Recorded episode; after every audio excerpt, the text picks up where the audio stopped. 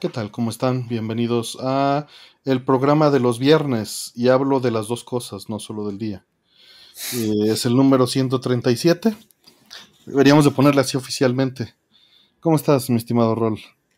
Muy bien, muy bien. Cansado, semana dura, pero bien.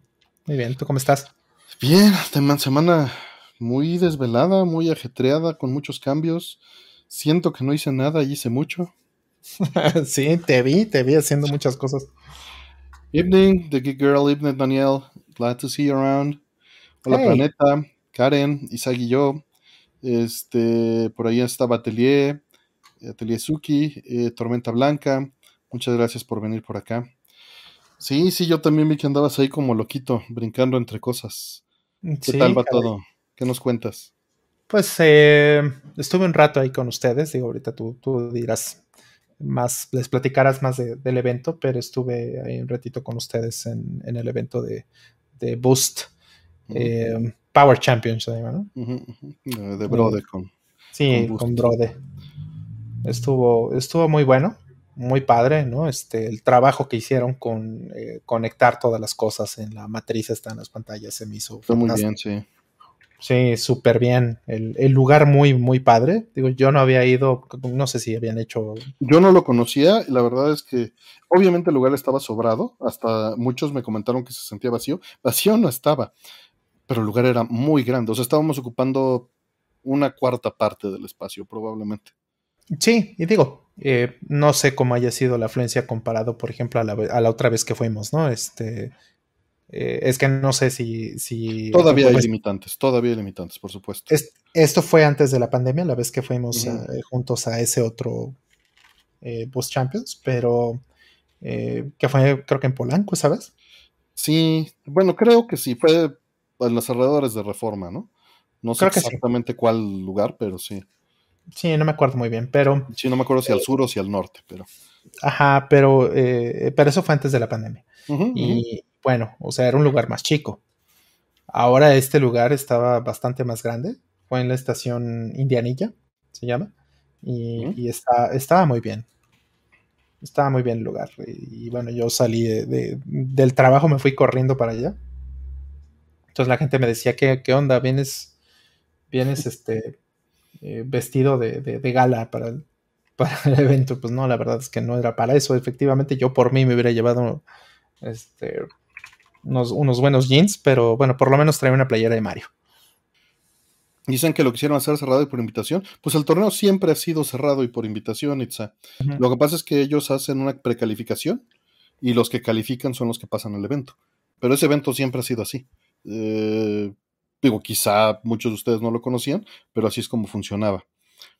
Eh, sí, Arte de Asteroids nos dijo nos hizo Sergio Arroyo. La URL de su sitio anda ahí en, el, eh, en la descripción. Muchas gracias. Eh, mm. César creo que se va a rifar con un logo para Navidad. Mm. Y este, y nos queda todavía, creo que un par de logos por ahí. Mm. todavía, todavía tenemos un queue pequeñito que les agradecemos muchísimo, que siempre nos dura, siempre, siempre dura un buen rato. ahorita empezamos a contestar las, este, las preguntas. Hay un par de, preguntas y comentarios. Por, eh, de entrada está Team Min May presente y ah, Team Sundere presente del kernel. Ahorita este, vamos a lo que sigue. Muchas gracias y un gusto verte por acá de nuevo, el kernel. Que andabas muy ocupado, recuerdo. Mm, compilando el kernel. Y compilando el kernel. este, del número de participantes no te sé decir, Itza. Pero lo que sí te sé decir es que la producción estuvo mejor, la parte técnica, y también se sentía más relajado el, espacio, porque estaba muy sobrado, muy, muy sobrado. No, eh, súper bien, ¿eh? O sea, muy buen lugar para, para la reta, ¿no? Había, o sea, bastante bien, había muy buena, eh, pues fluía muy bien, ¿no? El lugar eh, tenían, había espacio todo el tiempo para, para poder retar, había máquinas disponibles, había muchos juegos buenos tenían ahí un, un, PBM, lo tenían con un Neo Geo, con, con, King of Fighters, eh, tenían una Impress con, con Street Fighter 3, que ahorita platicamos de cómo nos fue con eso. Este, tenían otra Impress con una Marvel vs. Capcom 2. Ajá, y, ahí mismo te daban tu gansito y tu este. Vendías sabritas ahí en la esquina. tus, ándale, tus aspirinas también ahí. Tenían farmacia. Sí, este, tenían GameCubes con, que bueno, pues obviamente los usaron también para el torneo, este, GameCubes con, con Mario Kart Double Dash. Muy padre, muy padre. Y ahí vimos buenos amigos, ¿no? Estaba Fabi Men, que bueno, fue el campeón de campeones. Este, eh, Mike Ortiz también, que bueno, Mike Ortiz me, regaló esta, esta playera de Project Arcade. Este, pues la banda de, de Brode, por supuesto, ¿no? También ahí, este, finalmente conocimos en persona al Dr. Mike. Padrísimo, la verdad, nos fue súper bien. Yo me divertí muchísimo. No estuve todo el tiempo, pero me divertí muchísimo. Sí, sí estuvo muy bien, la verdad, muy a gusto ver a muchas de las personas que tenía muchos años sin ver también, de que, los vemos solo en los eventos de Brode. Este, mucho gusto de verlos a todos.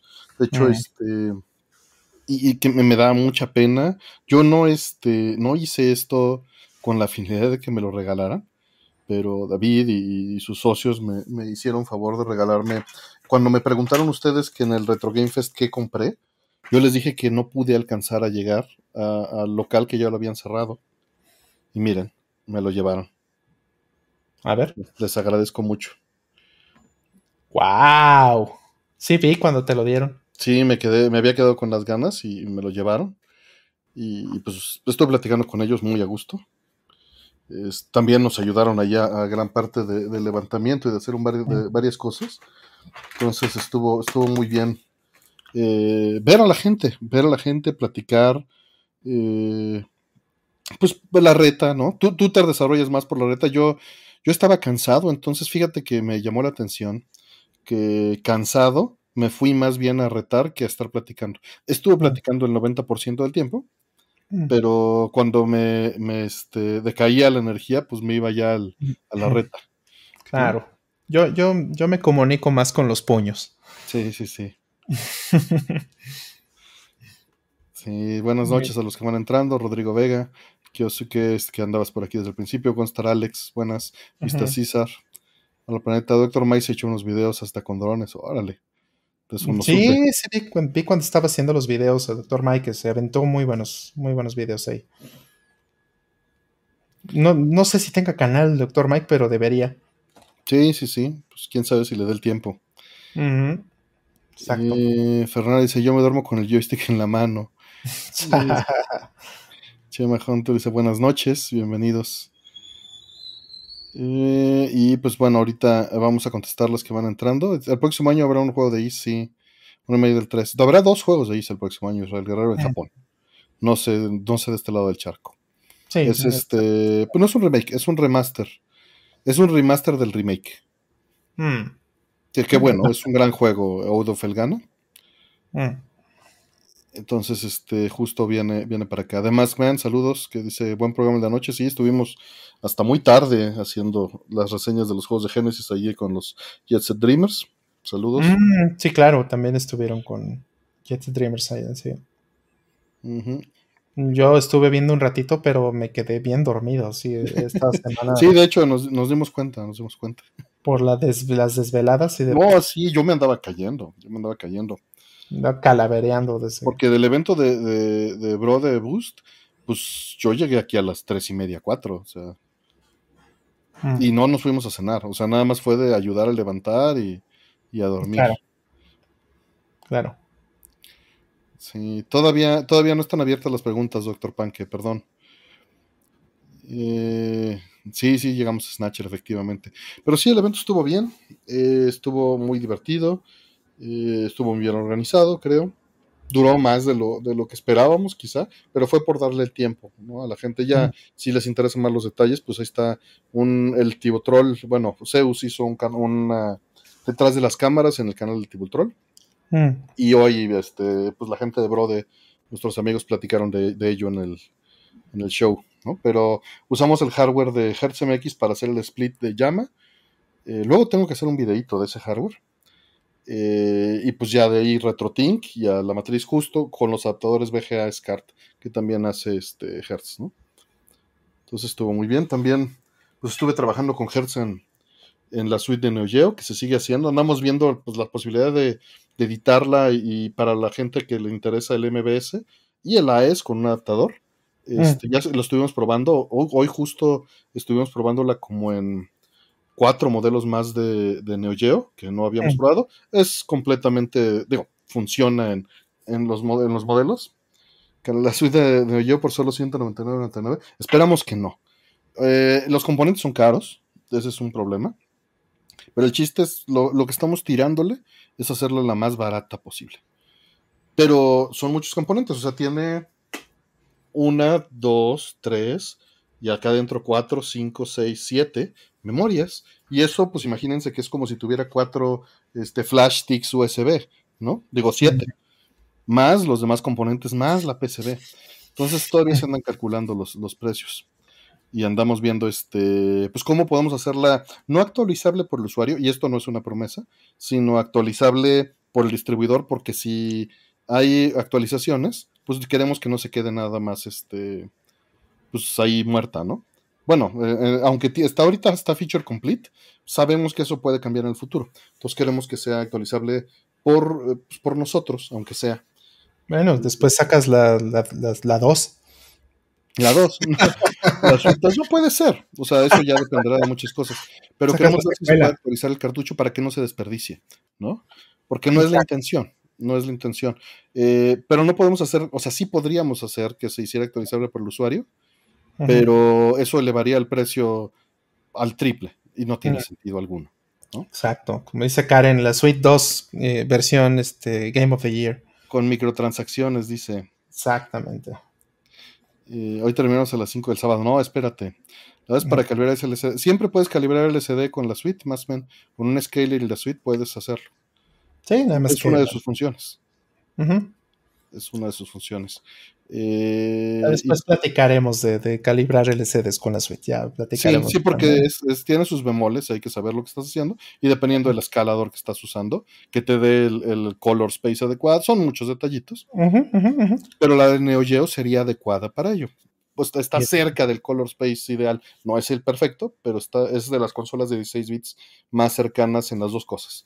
Porque te da la resolución y te da el color. Cada una tiene sus, sus bemoles, ¿no? Y Dreamcast también es, muy cercano. No, Dreamcast es la ideal para eso. Eh, eh, cuando salga la 2 ya estaremos con una nueva tecnología y estaremos nostálgicos por el LCD y LED. Ándale, vamos a estar diciendo, ah, es que cuando los LCDs eran buenos. ¿Cuál Neo Geo usamos? Dice Gerardo Gutiérrez. He usado dos AS, yo nada más tengo dos AS, una AS revisión este PCB 3.5 y un 5.6. Y sería el bajo, sería el bajo. Sería el bajo. Y un este un Neo Geo CD Z que me prestó rol. Y eh, tres 1Z míos, dos 1C míos, un 4S míos, un 4S que me prestaron, dos FZ que me prestaron y un 1B que me prestaron. Son los que tengo a la mano para, mm. para trabajar. Son muchos, pero no son todos los modelos que existen. No, te falta el. No, mencionaste el B, por ejemplo. No, no BC, sí, B. Eh, sí, según yo sí mencioné el B. Tengo ah, B, tengo C, mm. tengo F, tengo 4S. Lo que me falta es un 2S, si quisieras este, pensar en eso. Mm. Un A SPAL haría falta. Lo tengo modeado, uno de mis AES, pero. Mm, entonces sí tengo. No es, ideal, ¿no? O sea, lo ideal no es, es ideal, pero ya tengo una base sólida en, que se comporta correctamente en el frame rate y en las resoluciones. El color no, pero lo demás sí. Obviamente el color va a ser correcto porque todo lo demás ya cuadra. Pero sí, exacto, sí existe una flashcard, pero es muy cara. Ni me digas, ni me digas que, cada vez que pienso en PAL, mm, lo que viene en PAL. Lo, que me va a pasar a mí. No, no sabes, si, yo me metí en camisa de once varas con PAL, porque tengo que diseñar todos los patrones en cuatro resoluciones. Ah, ya no quiero. No, es una friega, es una friega. ¿Dónde metes tanta chatarra? Dice de Chrome. No es chatarra de Chrome. no es chatarra porque sí le cambian los capacitores. Cámbienle sus todavía no es chatarra. consolas porque si no las suyas iban a ser chatarra. Está bien que sea el programa de los viernes, pero no todo está viernes. Exacto. Nosotros este ya estamos viernes, pero, pero los Neo no. Sí, ellos, ellos todavía están jovencitos. Los Neo tienen la edad de Karen, creo. Son un poquito más viejos que, Karen y que la mayoría de ustedes. No todos. De, otros tantos, el Atari 2600 ahí se la lleva con la mayoría de nosotros. Como nuestro logo de hoy. Como nuestro logo de hoy. Dice Karen que se compran neoyeos, cartuchos o cualquier PCB vieja que tenga. Un fierro viejo, exacto. Ándale. Así debería de pasar a comprar. Exacto. Así deberíamos de andar por la calle. Pero fíjate que estuve trabajando en Sega CD toda la semana y en Super Nintendo. Me regresé a hacer cambios en Super Nintendo y en Sega CD para features nuevos. Lo que pasa es que mucha gente está probando controles y respuesta de lag y, de maneras automatizadas con este con fotodiodos y con eh, cámaras de, este, de 240 o, o, 2500 frames por segundo. Y el feature para hacer eso solo estaba en la de Genesis, porque es tan de nicho que las personas que lo usaban pues, lo estaban usando con un Genesis. Pero hubo necesidad de otras personas, otros círculos que llegaron y, oye, ¿y por qué no está en Super Nintendo? Ah, pues porque nadie le había importado y porque no había llegado a hacer un ciclo de actualización a Super Nintendo porque es un feature pues, muy pequeño, de muy, muy poco nicho, y no trato de actualizar tan seguido, ¿no? Pero es muy necesario. Sí, entonces justo actualicé la de Super Nintendo y pues el, asunto de todo esto siempre es garantizar con el osciloscopio que lo que estoy diciendo es correcto, ¿no? Si le das clic, que se active el cuadro, que se active por dos cuadros la señal en blancos, tiene que ser muy, muy, este... Y el detalle en el Super Nintendo es que está hecha de una manera completamente distinta. En, el Genesis yo puedo borrar o escribir eh, gráficas sobre el fondo de una manera, pues, muy cómoda. En el Super Nintendo no puedo. Mm. Todo lo hago con sprites y se me acababan los sprites por como está el cronómetro. Todo el cronómetro lo dibujo con sprites. Todo mm. el texto lo dibujaba con sprites y, el, el, logo que estaba poniendo lo dibujaba con sprites. Entonces dije, no, pues la tengo que escribir de otra manera. No es como Neo Geo y como... la 1C sí, claro que está este, considerada. La 1C tiene un bug, Atelier. Tiene los canales este, de ADPCMB eh, invertidos. Y hay una opción especial para MB1C desde el BIOS, en la suite, para cambiarlo. Pero regresando, pues sí, se me acabaron los sprites porque pues, estaba haciendo una grosería. O sea, el, cronómetro que utilizo en esa es para que tomes una foto con una cámara de 2500 cuadros. Entonces, los, los, este, eh, el texto del cronómetro es de 32 por 32. O sea, son unos numerotes, ¿no? Sí, no es numerototes. Para que se alcancen a ver. Y pues cada número, pues son cuatro sprites. Bueno, es, este, es, de 8 por 8, ¿no? Y los, los tienes que mm. pegar. Mm. Y, y, pues los dos puntitos y los detallitos, pues estaban acabando. Eh, y lo que hice, pues fue hacerlo con la paleta. Lo dibujé sobre el fondo y lo borro pintándole la paleta del sprite toda negros o toda blancos y con eso pues queda perfecto y no gasto nada de, hardware, ¿no? Es así. Es un truco súper puerco.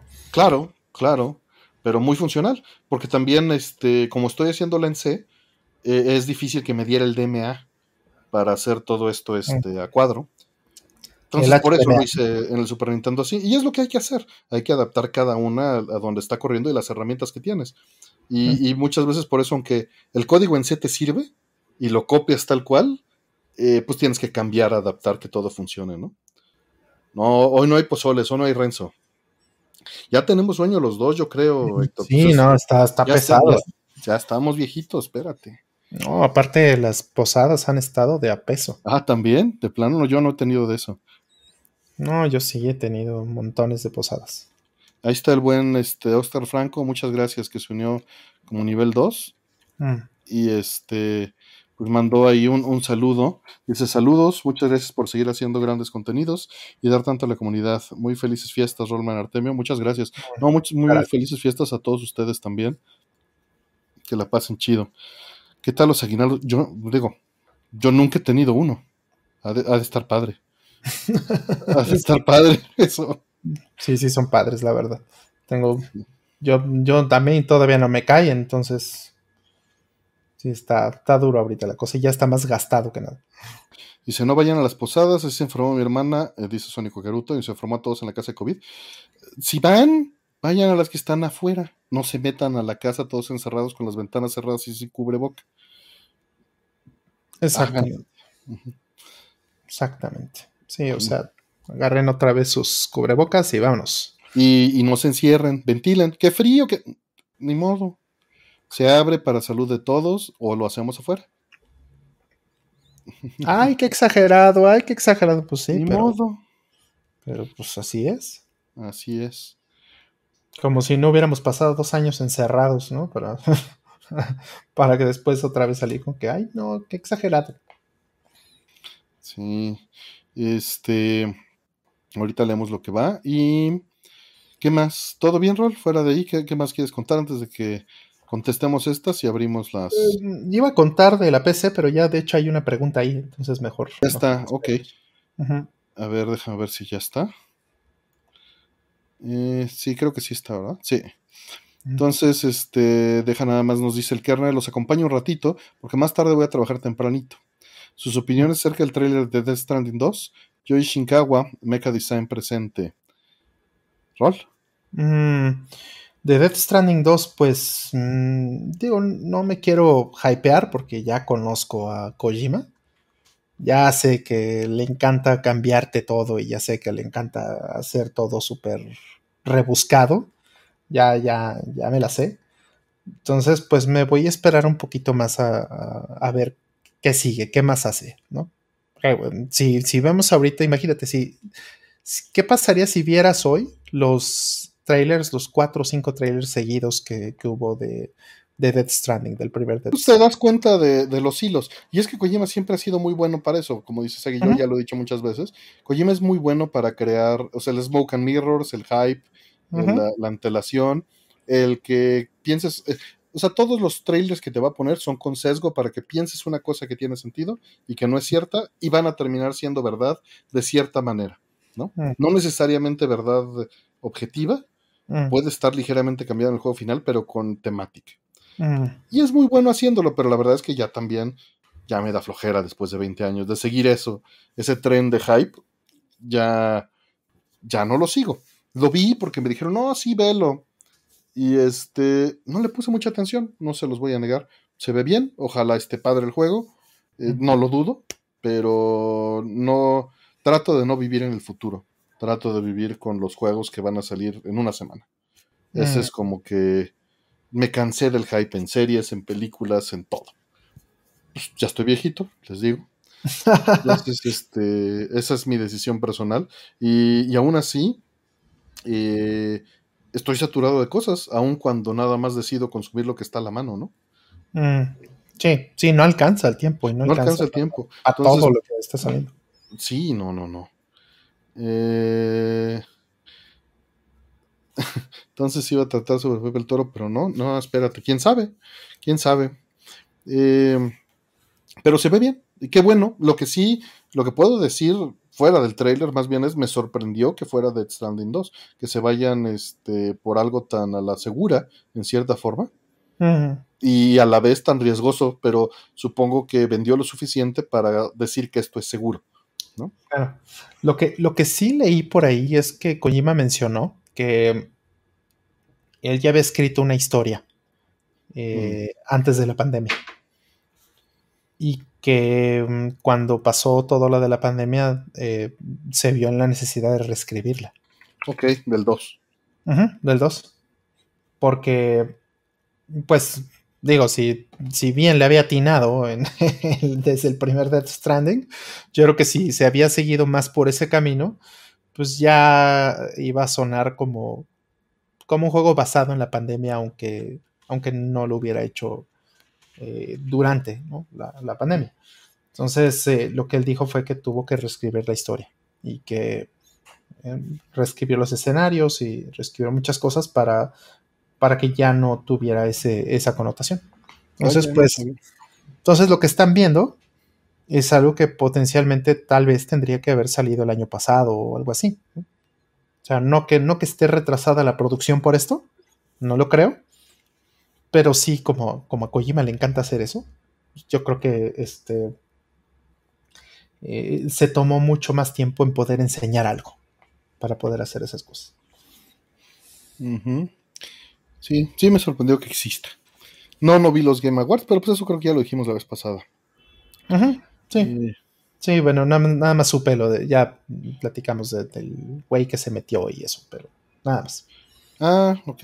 No es que nos decían que viéramos este Pinocchio. No la he visto, sí tengo ganas, he escuchado cosas muy buenas. Me espero, yo creo que al Blu-ray. Sí quisiera verla en cine, mm. pero no creo que sea momento de ir en cine con invierno mexicano y vacaciones. Exacto.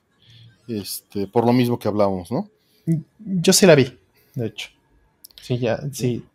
Sí, esta, esta, la producción es hermosa. La producción es maravillosa.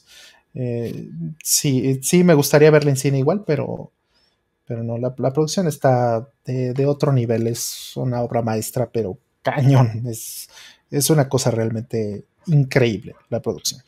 El guion, tengo mis objeciones, que bueno, no voy a decir spoilers, pero pues, obvio la vi en Netflix, porque no hay, no, no tengo de otra hora, pero este, y, y ya me imaginaba que a lo mejor iba a tener ese tipo de objeciones que tuve, pero este, tal vez para mí es, el único punto flojo.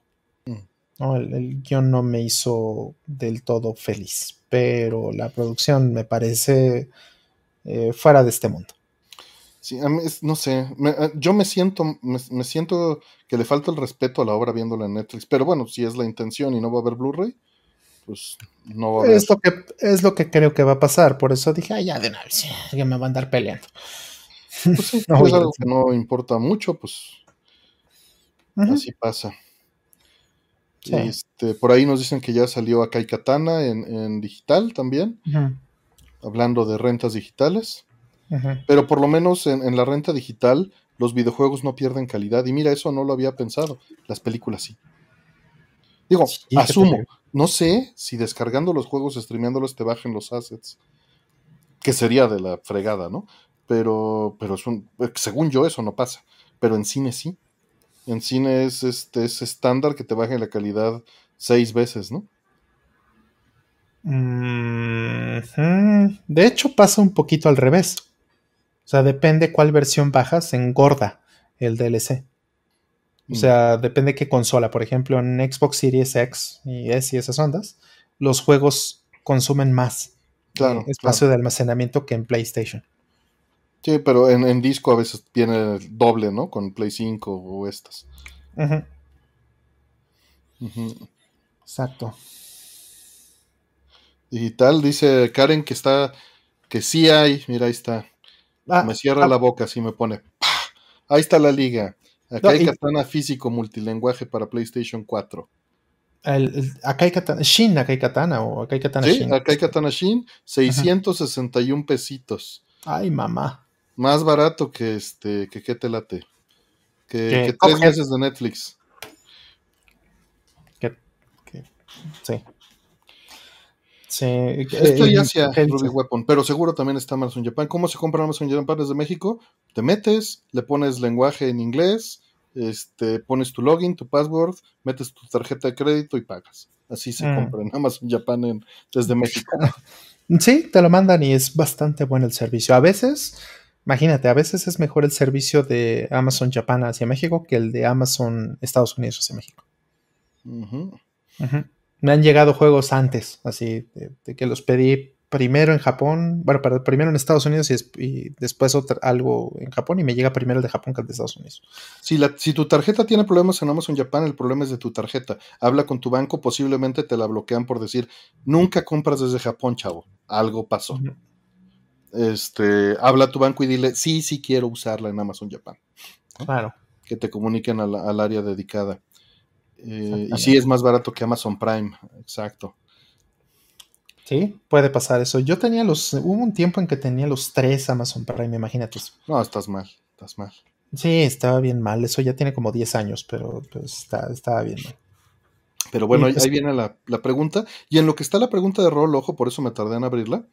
Eh, voy a abrir un lotecito de cinco preguntas de 10, ¿va?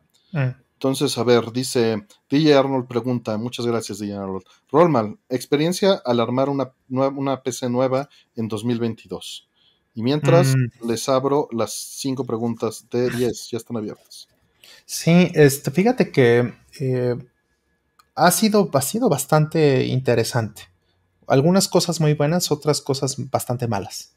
Eh, con respecto a la última vez que, que, armé una PC que tiene más de 10 años. 12 eh, tal vez o 13 años. Que no armaba una PC desde cero, pues, ¿no? O sea, había estado como reciclando componentes y reciclando durante los 2000 pero dejé de hacer eso por ahí de 2009, tal vez 2010, no sé. Y hasta ahora armé algo completamente nuevo. Y eh, la parte buena, las primeras cosas. Preguntas ya están, ¿eh? Gracias. Adelante. Eh, son las cosas buenas que puedo decir es que, eh, por ejemplo, hay muchas cosas que ya están como mejor pensadas, como, por ejemplo, los espacios en los gabinetes para, para el manejo de cables, ¿no? las las fuentes de poder modular, eh, también me parece que eh, son muy buenas ideas. Los estándares los, han ido avanzando de una manera interesante. En hardware, lo que es em, los componentes que conseguí, la verdad es que en precio-beneficio no me pudo haber ido mejor.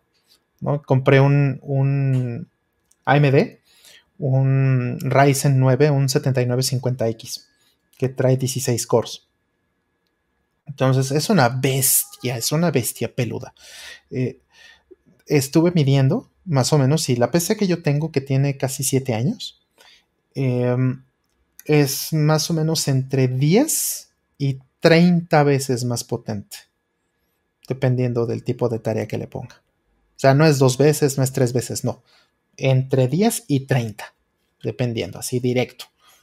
Y, eso pues es realmente impresionante, ¿no? Que, que sea que sea un avance tan fuerte en, relativamente pocos años, ¿no? Y estoy hablando solo del CPU. GPU todavía no tengo, de hecho.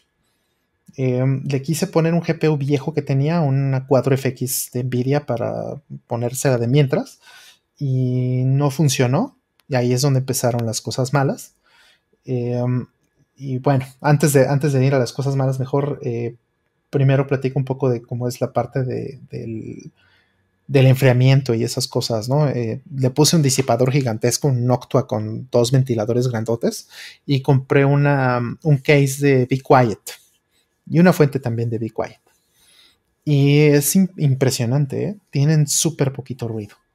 Es realmente impresionante. Ahorita la tengo, por ejemplo, de hecho, en este momento estoy transmitiendo ya desde, desde la nueva PC. Desde Elmo.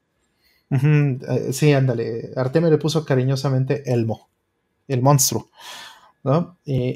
y pues bueno, no se las puedo enseñar ahorita porque este, tendría que mover cámara y cuánta cosa, igual y la siguiente, a ver si lo puedo hacer, pero eh, me gustó mucho que los cases ya tienen mucho esta parte de los cables, por ejemplo, ¿no? Tienen un espacio ajá, para hacer el, manejo, la administración de todos los cables y todo esto. El, el, case tiene como este, partes móviles y partes que se pueden quitar, poner, este, como que está muy bien pensado para eso y eso me gustó muchísimo. Creo que es de, los, de las mejores experiencias que he tenido en los últimos años con respecto a estas cosas como de, de hazlo tú mismo, ¿no? El, DIY. Em, en ventilación y enfriamiento, pues ya dije, está, está muy bien. Em, ya veremos cómo le pongo este, eh, cómo pasa cuando, cuando le ponga un GPU, que yo creo que la siguiente semana ya llega. Eh, memoria, por ejemplo, y, este, y, el CPU, conseguí una muy buena memoria, conseguí memoria de, de 30, eh, de, de cast latency o, latencia eh, de columnas de, de 30, que eso más o menos equivale como a 9 nanosegundos. Y em, le hice una prueba muy, muy buena. Hice una prueba de, performance de, de, la memoria. Y la cochinada esta puede darme en multi. multithread, ¿no? En, en multi hilos, me puede dar 2.5 terabytes de ancho de banda interno, ¿no? Es una, bestia realmente muy fuerte. Yo creo que me va a durar por lo menos unos 5 o 6 años bien, sin, sin, sin acabármela en ningún sentido. Entonces, eh, creo que esas son las partes muy buenas. Ahora, las partes malas tienen más que ver con el firmware, con el software, con el soporte, que creo que ahí sí hemos perdido muchísimo en los últimos 10 años. O sea, Windows 10 es una basura, es lo peor que hay. Estaba justo diciendo el Artemio que tengo aquí una, una eh, audio file 192, eh, una M Audio, es viejita, es una tarjeta viejita que de hecho es como, como la que tiene Artemio pero no funciona bien en, Windows 10. Y, bueno, pues esta cosa pues no le puedes poner Windows 7. Ya no hay drivers para Windows 7 para, los componentes que tiene esta máquina. Entonces, pues bueno, voy a tener que virtualizar, voy a tener que hacer esas cosas. Em, el soporte para poder poner algunas de las cositas viejas como estos PCI viejos como el AudioFile 192, pues está un poquito complicado, pues no está... Eh, no es, tan malo, ¿no? Pero podría ser mejor definitivamente. Y otra de las cosas es que el GPU que yo tenía, el cuadro FX que mencioné hace unos minutos, no funcionaba por un problema de firmware. Es más, no le funcionaba el, GPU interno. Yo tenía la, no la certeza, pero tenía yo así ya, yo, según yo no había GPU. De que no había GPU, pues, pues, porque cómo va a haber un GPU es un... Eh, tremendo este, CPU de 16 cores. Todavía encima le pusieron un GPU adentro. Según yo no tenía, ¿no? No me había fijado pues en las especificaciones que sí tenía y, no funcionaba. ¿Por qué? Por un problema de firmware. Y entonces, bueno, como le compré una memoria muy veloz, ¿no? Este, una DDR5 6000, eh, no prendía. ¿Por qué? Pues porque necesitas una actualización para que tome este, para que tenga compatibilidad con los componentes que le acabas de poner. Entonces, a ver, si no tiene video y no tiene y no puede correr el RAM porque le falta una actualización, ¿cómo la vas a arrancar para ponerle la actualización, verdad? Esas cosas les pasan a este tipo de equipos. Y, bueno, tal vez un poquito podríamos decir porque eh, eh, también es eh, esta generación de AMD pues está muy nuevecita pero eh, en general creo que esa es una de las peores cosas que, han ido pasando en el cómputo eh, de consumidor en, la última década.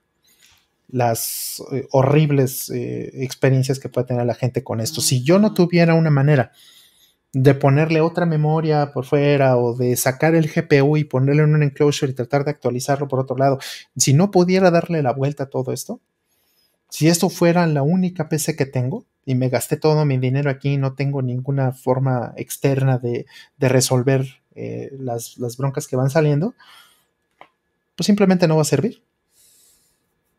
Tengo que regresar los componentes o, qué va a pasar. ¿Ya no sacas la prom, la flasheas y la vuelves a meter?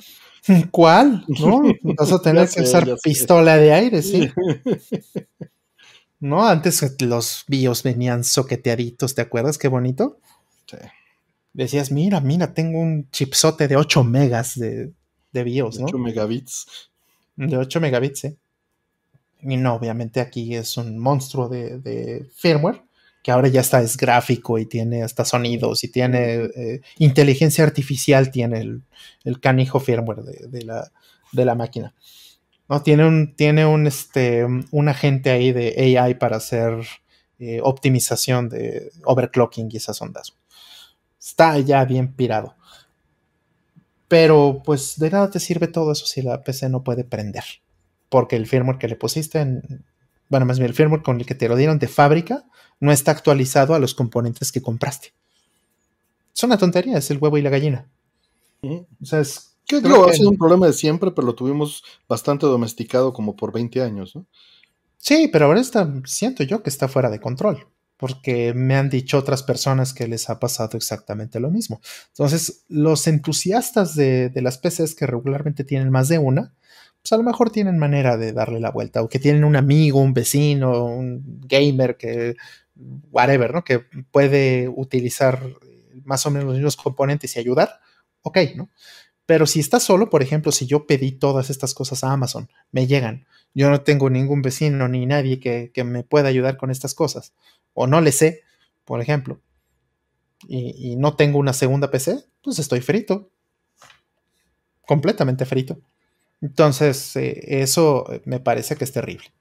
Pero bueno, una vez que ya logré darle la vuelta a esas cosas y por fin pude actualizar el, firmware de mi motherboard, a partir de ese momento empezó a funcionar todo. Ya hasta el GPU interno empezó a mm. funcionar. ¿no? El problema de la RAM contra el GPU interno y eh, también falta el firmware del GPU eh, adicional. O sea, las tres cosas juntas se pusieron. Imagínate, y me estaban pidiendo aquí, me estaba diciendo Karen, ya haz un stream, ¿no? Yo dije, pues igual hasta si hago un stream de armándola a ver qué pasa, ¿no? Pero con estos problemas, pues habría sido completamente imposible hacer algo funcional. ¿no? Pero en fin, ya funcionó. Como les digo, es excelente equipo. Eh, este ahorita está transmitiendo. Tengo un switch de 10 giga. imagínate, entonces estoy transmitiendo desde entre mis equipos están en 10 giga. Algunos en el, en el clúster están en 2.5 giga. Entonces, pues no, bueno, es, un sueño de, equipo. Estoy consumiendo ahorita con todos los overlays y todas las cosas que estamos haciendo, no estoy llegando ni al 5% del CPU, de uno de los 16 cores. Es una cosa espeluznante. Pero bueno, eso, ese es el resumen. Pues qué bien, qué bueno. Este, qué chido que ya. Le, le, va a dejar de hablar a la mía porque ya está muy viejita. y, también otra cosa importante que, había que decir es que necesitaba hacer unas cosas que de hecho le debo a, Bob de RetroRGB y, y que no había podido realmente avanzar porque pues mi equipo ya estaba muy viejo. Y cosas de trabajo también que, que, pues bueno, en mi, en mi carácter ya de trabajo casi remoto. Claro, pues te afecta me afecta mucho. Entonces ya para mí era una necesidad muy grande. Por supuesto. De hecho, digo, para mí era una limitante. Era, una limitante y se acuerdan, hace dos años cambié CPU, le puse un CPU de 2012, que sí hizo una diferencia como del 40%, pero el GPU fue el que hizo una diferencia tremenda, ¿no? Sí, sí, le pusiste una 1050, creo. Sí, con una 1050 Ti. Y te pues fuiste para arriba, ¿no? Sí, sí, no le pesa ya nada para lo que hago, ¿no? Claro lo que hago. Obviamente hay cosas que podría hacer más rápido, pero la mayoría de cosas que hago funcionan suficientemente rápido para mi gusto. Pues sí, pues sí, perfectamente. Bueno, pues aquí si quieres CPU, yo creo que uno de los cores de esta cosa. no, pues le volteé el hocico a mis ocho cores acá, va a mis cuatro cores acá. sí, sí, está muy cañón esta mugre. Pero bueno, ahí, ahí te, te, rolo una máquina virtual. Ah, pues con la idea del regreso ya me morí, güey. Sí, eso sí. ya es más rápido local. Digo, no todo, ¿no? Pero los procesos que comúnmente hago son más rápidos locales.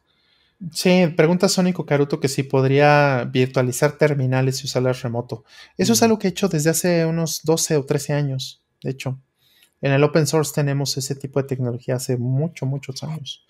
Eh, mucho antes de que existieran estas cosas de, incluso, ¿no? Es tecnología que hoy día usa, usaba Stadia, por ejemplo, o usa Xcloud, o usan los juegos de cloud de, Game, de, perdón, del, Switch, o de otras consolas, usan este mismo tipo de tecnologías. Es algo que ya tiene más de una década en producción.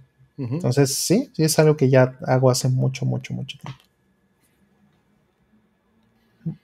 Sí. Pues mira, no tengo un NVMe, pero todo lo corro en SSD.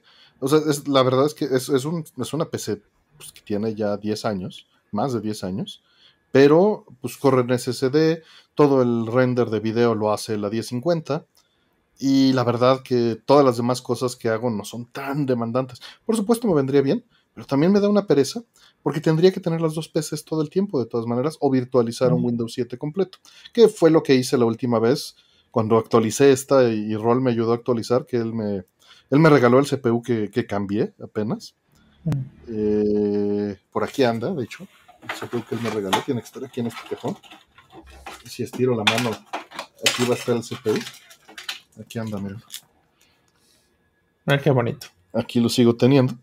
Este, porque pues yo había, le había puesto creo que un I, I4, un 3, algo, no me acuerdo qué era Y este no podía virtualizar porque justo quería virtualizar un XP en aquel entonces, ¿no? Para tener puertos paralelos. Y estoy en la misma situación. Como trabajo con muchas cosas legacy, en todo, o sea, en todo lo que hago trabajo con mucha cosa legacy de hardware principalmente.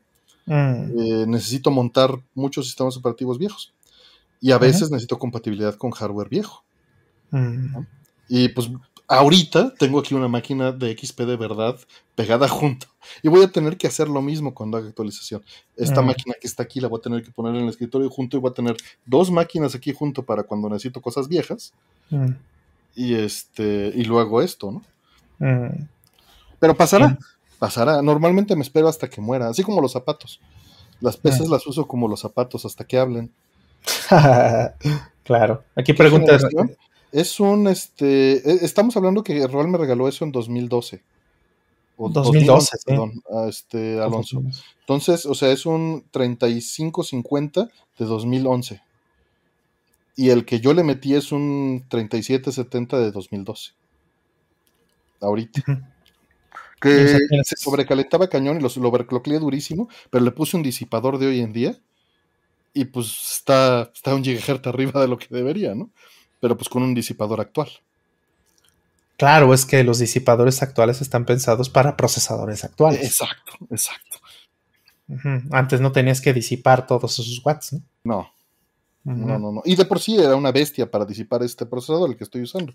Pero mm. pues ya es de risa para un, un disipador actual. Claro. Sí.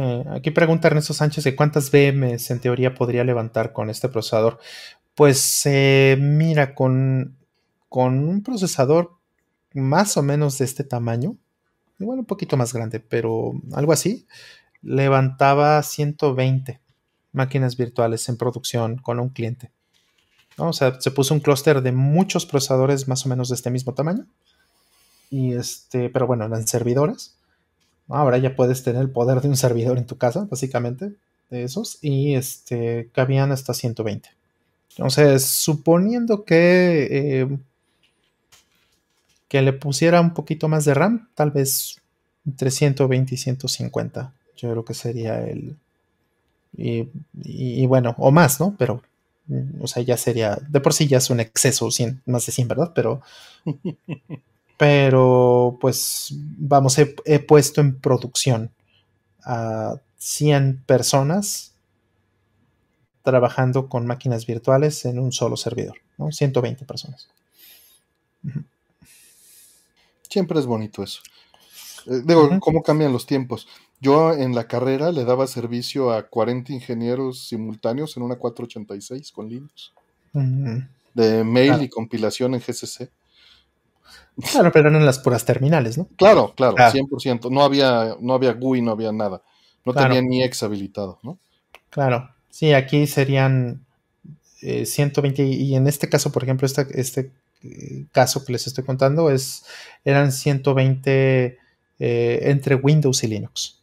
Había Windows 7. Por eso digo que cómo han cambiado las cosas, ¿no? La capacidad es bestialmente diferente. Sí, sí, sí, sí, sí. Sí, Sí, digo, sí, esta laptop eh, que mi equipo viejo que tiene 7 años le podía meter 20 máquinas virtuales. A la otra, pues 120, pues se muere de la risa. Pues a ver, vamos entonces a la siguiente. Que tenemos varias ahí en lista ya. Dice, ¿qué cenaron? ¿Alguna opinión de Tekken 4 ahora en su 20 aniversario? No manches que ya es el 20 aniversario de Tekken 4. ¡Wow! Qué bonito. Bueno, ¿qué, cenamos? Este, eh, primero, yo, yo cené un burrito de rachera. Es que en una de las múltiples fiestas eh, que, ha habido en esta semana, este, me invitaron pues a tomar una cerveza y, bueno, aproveché para cenar y, ya pues de ahí me vine para acá. Entonces eh, me cené un burrito de arrachera con una, con una cerveza. Entonces fue un burrito de arrachera con mucho aguacate y quesito. Tengo que, tengo que apuntar. Muy bueno. ¿Y, qué, pienso de Tekken 4? Tekken 4 fue muy interesante como experimento. No le fue bien.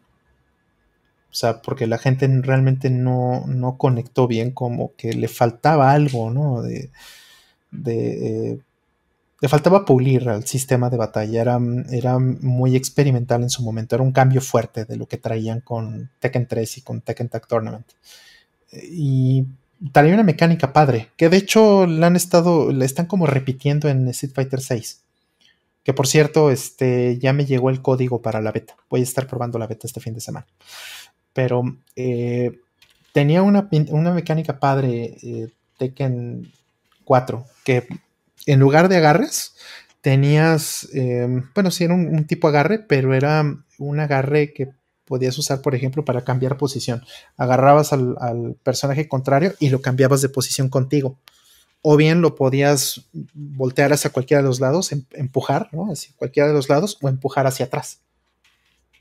Entonces, por ejemplo, esas cosas funcionaban muy bien para las mecánicas con las paredes. Porque de hecho Tekken 4 fue el primer eh, Tekken que tenía paredes. Y que tenía desniveles. Entonces, como los desniveles y las paredes eran una desventaja, en algunos casos, entonces podías aprovechar, Estabas haciendo un combo y de repente reseteabas al, enemigo, al oponente, y lo aventabas contra la pared. Entonces ya contra la pared metías otro combo, O, te estabas en desventaja y si el oponente se descuidaba, le cambiabas la posición o le ponías en desventaja a él. Tenía eh, cosas como interesantes ahí. Pero bueno, por lo mismo fue muy experimental, no le fue bien. Y, pero todo eso sirvió como aprendizaje para hacer pues el mejor Tekken, en mi opinión. Lo decía hace rato con, con Karen en el, eh, en el Discord de, de ScoreBG. Eh, para mí el Tekken 5 es el, es el mejor de todos los tiempos. Entonces, no habría sido así si no hubiera sido por el 4. Sí, esa evolución fue un paso necesario, ¿no? Así es. Yo, la verdad, nada más los vi de reojo, entonces no voy a opinar mucho de, de Tekken. ¿Y qué cené? Pues cené una combinación de cosillas, pero eh, fue una arrachera, de barrachera, no, no me gusta la arrachera. Bueno, no me gusta mucho la arrachera. Una asesina, eh, con frijolitos, unas este, enchiladitas verdes, unos frijolitos refritos, sus totopos y un consomecito de pollo. Entonces estuvo bien, estuvo bien, no me quejo. Estuvo rico. Te atendiste bien, papá. Sí, sí, sí. Eh, espero que todo esté bien, este, mi estimado La Planeta, un abrazo para lo que sea lo que sea lo que sea que esté sucediendo. Un abrazo y que estés bien. También este, quería decir gracias a Edgar, Edgar Holguín, que se suscribió como miembro a nivel 1. Muchas gracias. Nada más. Sí, pero era chiquita, era chiquita la asesinita. Para dormir. Pues sí, la checa, pero pues es para dormir a las, a las 10. Y este, ¿no te dio sueño, Artemio? Pues un poquito, pero aquí ando y, ya saben, siempre se levantan los ánimos empezando el stream. Exactamente. ¿No te hace el énfasis en Decapixla? Pues sí. Pues sí, hay que poner el énfasis. Denominación de origen. Denominación de origen. Está bueno. Mm. sí, claro que es la mejor de todas. Y este. También un abrazo a Snake Leon que me dijo que estaba muy oscuro. Y era por flojo, era porque no había movido las. No había movido las luces. Este. Y pues bueno, ahí. Eh, esa fue la cena. Esa fue la cena, estuvo bien. Estuvo, estuvo muy rica. Eh, me gusta cuando hago eso, combinar, cortarle un pedacito a la asesina y cortarle un pedacito a la, a la dobladita, a la, a la enchiladita que viene con la salsa verde. Mm. ponerla encima y se combina con la crema, el queso, la cecina y el. Y es de estas enchiladitas que van semifritas. Entonces, este, hacer ahí una, combinación, una combinacioncita y darle el bocado completo. Y suelo, suelo mezclar ese plato todo el tiempo. Los frijoles, de, de, chavo sí le mezclaba los frijoles encima. Ahorita ya me los como aparte. No, no los mezclo con eso. Em, pero bueno, vamos aquí con el que con la que sigue. Eh, nos preguntan, ¿qué opinan de los flashcards para arcade? Por ejemplo, el de CPS que mostró Cracker. ¿Y qué cenaron? Bueno, el que cenaron ya te lo contestamos. Este, ¿Qué opinas de los flashcards de arcade como el que mostró Cracker para CPC1 Horror? Pues mira, em, pueden ser una buena idea dependiendo, dependiendo de lo que, del objetivo, ¿no? O sea, sin, sin, modificaciones como esa, pues muchos arcades no estarían funcionando hoy día. Eh, por ejemplo, este, tal vez no CPC1, ¿no? Tal vez CPC1, este, pues bueno, después también del trabajo de poderlo revivir, ¿no? Que, que, hizo la comunidad, ¿no? Donde participaste tú también, Arteme. Tanto CPC1 como CPC2 antes de que existiera eso, pues lo único que se podía hacer era revivir con los Phoenix o, este, hacer múltiples, ¿no? Entonces, esa tal vez habría sido, si no hubieran podido hacer eh, el procedimiento para poder revivirlas, el único otro camino sería ese, ¿no? Tener que modificarlas para, para meterles este, eh, múltiples juegos o poderlas reprogramar. Y, pues sería la única forma real, ¿no? De, poder mantener ese, hardware funcionando y esos juegos eh, vivos. Y es el caso actual todavía con CPC 3. ¿no? O sea, yo realmente tiene mucho tiempo que no reto en una CPC 3 que no tenga la modificación de Darksoft. ¿no? O sea, Darksoft ahí, pues eh, podrías decir lo que quieras, que si hace negocio, que si no hace negocio, que si es bueno, que si es malo, que si no sé qué. Puedes decir lo que quieras, pero como no hay una solución real para revivir CPS3, pues es el estándar en muchos casos, ¿no? Y bueno, ya de la piratería, pues ya ni, ni hablemos, porque pues eso ya es otra cosa completamente distinta. Eh, pero bueno, eso va a pasar raya flashcards o no. Sí, pues estoy de acuerdo. Para mí, eh, digo, yo no tengo esos en particular. Eh, tengo, por ejemplo, el de Neo Geo, ¿no? Y, fue una donación específicamente para que hiciera la suite. Eh, mm, ese, ese flashcard particular no es tan práctico como otros porque tarda la versión media que tengo tarda un ratito, unos minutos en cambiar de juego, ¿no? Y pues la verdad es que me tardo menos cambiando el cartucho. Entonces no lo utilizo para eso. Muchos flashcards yo los utilizo como este, por ejemplo, de, de Genesis o Sega CD, para tener toda la biblioteca lista y correrlo directo de aquí. O ya me brinco directo a Mister pero en, este caso particular sí lo uso bastante. Pero también el uso principal que yo doy, que entiendo que no es el que, el que la mayoría de la gente busca, es el puerto USB para desarrollo. Me resulta extremadamente cómodo. Aunque no tenga herramientas de debugueo y de ver este. Eh, ¿Cómo se llama? Eh, pues la memoria, etcétera.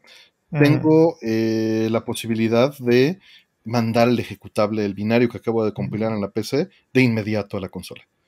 Y eso, ese ciclo de poder estar desarrollando y viendo los resultados a las pruebas en la consola cada, o sea, pon tu compilo, pruebo en el emulador, estoy debugueando en todo caso para que sea más rápido, pero con el puerto USB es, igual de rápido que usar el emulador. Y eso es, es, maravilloso, porque entonces puedo prescindir del emulador para el desarrollo, a menos de que tenga que hacer algo en donde me tenga que meter a la memoria, ¿no? Eh, y eso, eso igual en el flashcard de Neo Geo es muy útil. Y lo mismo, no sé, en el CPC1 yo creo que, no sé si tenga la opción, pero sería extremadamente útil esa parte. ¿no? Eh, mm. sí, pero increíble. Si no, el proceso es, se desarrolla en emulador y se prueba cada dos días o cada día en hardware para ver que este no funciona. Yo tengo un SD que les puedo prestar para MBS. Gracias, tengo un SD de MBS para desarrollo y me prestaron un SD Pro de AES para desarrollo. Entonces, por fortuna, he estado probando todo en hardware real todo el tiempo. Qué eh, maravilla. De puras como programador web, puro log, en tu caso printf. En, en consolas eso no es tan viable, Highwind. Este, de, puras pensando primero porque no tienes muchas herramientas. Eh, lo que sí puedes hacer es debuguear mandando, cambiando paletas o cambiando este... A veces puedes hacerlo, pero hay veces que no. Ah, porque no, mm. no tienes el, log hacia la PC. Puedes hacerlo toda la pantalla. Entonces muchas veces es cambiando paletas, mandando un carácter, moviendo un sprite, eh, para saber los datos cuando ya, cuando estás aprendiendo las, las este, ropes, ¿no? Cuando estás entendiendo cómo funciona. Ya después, pues, solito te das cuenta de tus errores, ¿no? Cuando ya conoces bien el, el asunto. Aunque ayer, ayer justo que estaba debugueando en un Neo Geo, como estuve brincando Sega CD, Genesis, Super Nintendo y luego Neo Geo, me tardé en encontrar un bug que metí por cambiar el nombre de una variable y poner otra variable con el mismo nombre porque no me gustaban conceptualmente y funcionaban distinto en las dos consolas. Y fue un error ni siquiera de, del código, fue un error lógico de querer cambiar conceptualmente las cosas y de un código que hice en copy-paste en otra plataforma, ¿no? ¿Qué problema? ¿Qué problema ese? O sea, si una variable, por ejemplo, de una función, eh, le pones un nombre, usas tu propia notación para, hacerla, por ejemplo, en Super Nintendo. Exacto. Y, luego vas a usar, tiene el mismo objetivo, pero la vas a usar en, en, Sega Genesis. Aunque tenga el mismo objetivo, funcionalmente tiene que ser distinto lo que. A veces les cambio el nombre. Y es, o sea, lo que pasa es que aquí Dustin empezó, a, empezó, hizo la base del código de Neo Geo. Y él en sus funciones no le gustó mi. Yo tengo dos variables que siempre utilizo. No son globales, siempre las inicializo en el stack. Que son una para salirte del loop de esa función, de, ese general. Y otra que es para indicar eh, el redraw de, o sea, el reload a VRAM de toda la pantalla. Yo le llamo reload. ¿no? El reload to VRAM, el reload dependiendo del lugar, pero es un reload y él no le gustó y la cambió a Draw. Y oh. Draw yo la utilizo para otra cosa. Draw en, mis convenciones internas de la suite la utilizo cuando, cuando voy a borrar o desdibujar un sprite, que es de toda la pantalla. Sí, sí. Eh, sí no es, muy específica. Sí, es, es que esa convención, pues, pues sí, sí se usa así en todos lados, ¿no? Redraw, realmente. Y, y le puse redraw y reload y la bronca es que él, él había dejado porque en Neo Geo él no, no, hacía reload. Él cargaba todo a VRAM cada cuadro porque es una bestia la consola, güey. Mm. ¿No? Y pues no le pesaba nada. Y yo cuando llegué, pues optimicé todo y metí todo eso que nada más lo cargara en la primera pasada. En Dreamcast no funcionaba igual. En Dreamcast tienes que pintar todos los polígonos cada pintada. Entonces, mm. eso no existe. Mm. Pero bueno, estamos metiéndonos en, cosas que no tienen nada que ver con, con los flashcards de arcade. Mm. Eh, creo que, eh, más bien, personalmente, eh, es similar a mi postura con estas, las ODEs, como por ejemplo la que va a sacar Krix para PC Engine. Me parece maravilloso que exista, ojo. Nada más que ya llego a un punto. si ya la mitad de la consola es Robocop, ¿por qué no brinco a Mister directamente? O sea, ya, qué diferencia hay cuando la mitad del hardware que estoy corriendo es, Robocop. Robocop. ¿No? Que ya es un cyborg. Y, la neta, ya ahí este. Podía aportar un OpenGL a Dreamcast, no aguanta. Tendrías que convertir, porque OpenGL no. O sea, sí hay, pero no está completo ni es el que conoces. Pero podrías hacer un layer de conversión de tus funciones. Mm pero no vas a tener todo, no existía todo eso como lo conoces hoy en día. Existía un OpenGL, pero el Dreamcast no lo usaba como tal. Entonces, bueno, eh, eh, llegando a esto nuevamente, si la mitad de la placa es un FPGA en arcade, ya me empiezo a preguntar, ¿no pasa en CPC1? ¿No? Porque en CPC1 es como un facehugger es este, le inyectas todas las ROMs en sus lugares ahí con, con el FPGA y los CPLDs y todo este desmadre. Igual con Neo Geo, igual con Genesis, pero siempre me pregunto eso y cuando ya estoy pasando esa línea, pues ya, ya no veo diferencia en brincar a Mister 100%. Mm. Mm. Y es más cómodo. Sí, sí, entiendo perfectamente. Entiendo muy bien. Ahora, los ODS, por desgracia, eh, son la única salida al futuro eh, para las consolas que tienen lectores ópticos. O sea, todos los lectores ópticos van a terminar eh, dejando de funcionar. No importa qué tan buena sea la consola, no importa qué tan... No, no importa. Eventualmente, ¿no? 20 o 30 años. Eh, de por sí todo va a dejar de jalar, pero estos van a ser los primeros. Exactamente. O sea, ¿cuántos eh, PlayStation 1, PlayStation 2, Dreamcast, eh, Xboxes, GameCubes hoy día existen que no les funcionan los lectores ópticos? ¿Cuántos, ¿Cuántos turbodúos? ¿Cuántos... Este, pero ahí estás tocando ya el punto. No tengo un problema con un ODE de Saturno. Y este ODE de Sega CD es maravilloso, pero no es un ODE. Este es un Sega CD en FPGA. Completo, ajá. ¿No? Básicamente. Eh, eh, y está increíble porque Krix hizo un trabajo maravilloso. No, no tengo quejas con eso. Solo filosóficamente me cuestiono. Y, termino usando muchas veces, aunque aquí está dos Sega CDs completos y encima está este cartucho, brinco entre los tres indistintamente pero ya está, ya está pasando eso. Y el PC Engine también. El PC Engine ya está en esa barrera de, pues mejor uso el FPGA. Sí, sí, porque ya el, el, la Card ya trae un... sí, pero, este, pero el ODE trae más que solo el EDE. Trae el, el, este, el coprocesador de audio de la, del CD-ROM, ya trae más cosas. O sea, por eso es, es cuando pasan esa línea este, y, fíjense, me la estoy aplicando yo mismo, ¿no? Porque yo mismo tengo un ojo que no es mío, una córnea. Tú eres Borg. Pues, pues, pues no, Borg, pues soy mitad aquí, que soy, soy transgénico. Dale. Eres modificado genéticamente. Estoy modificado genéticamente. Y no, no solo por eso, ¿no? Todos los virus que me han infectado y las vacunas que me he puesto.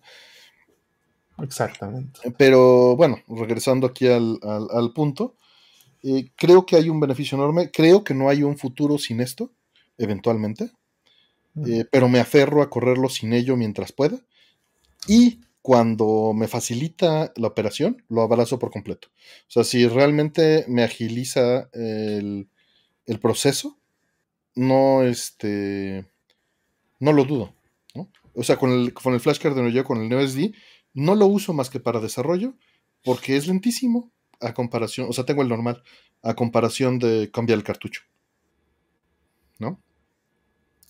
Eh, pero en el Genesis, en el Super Nintendo, rarísima vez con mi cartucho original. Estas tecnologías web.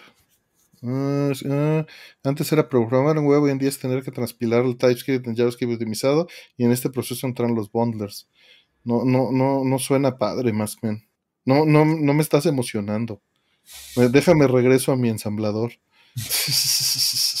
Ahí, al cálido ensamblador, no tu frío este código TypeScript. guácala, TypeScript.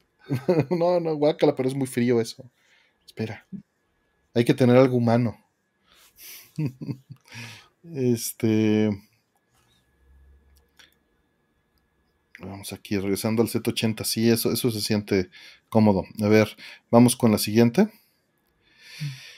Eh, nos dice, panadero con el pan, fierro viejo, tamales o cuál es su voceo favorito. Hablando de esto, Inubase, que creo que no anda hoy por acá, está haciendo un juego del panadero con el pan. Entren al Discord y está pineado en general, eh, creo, el, este, el beta para que lo prueben y lo va a liberar después en Steam.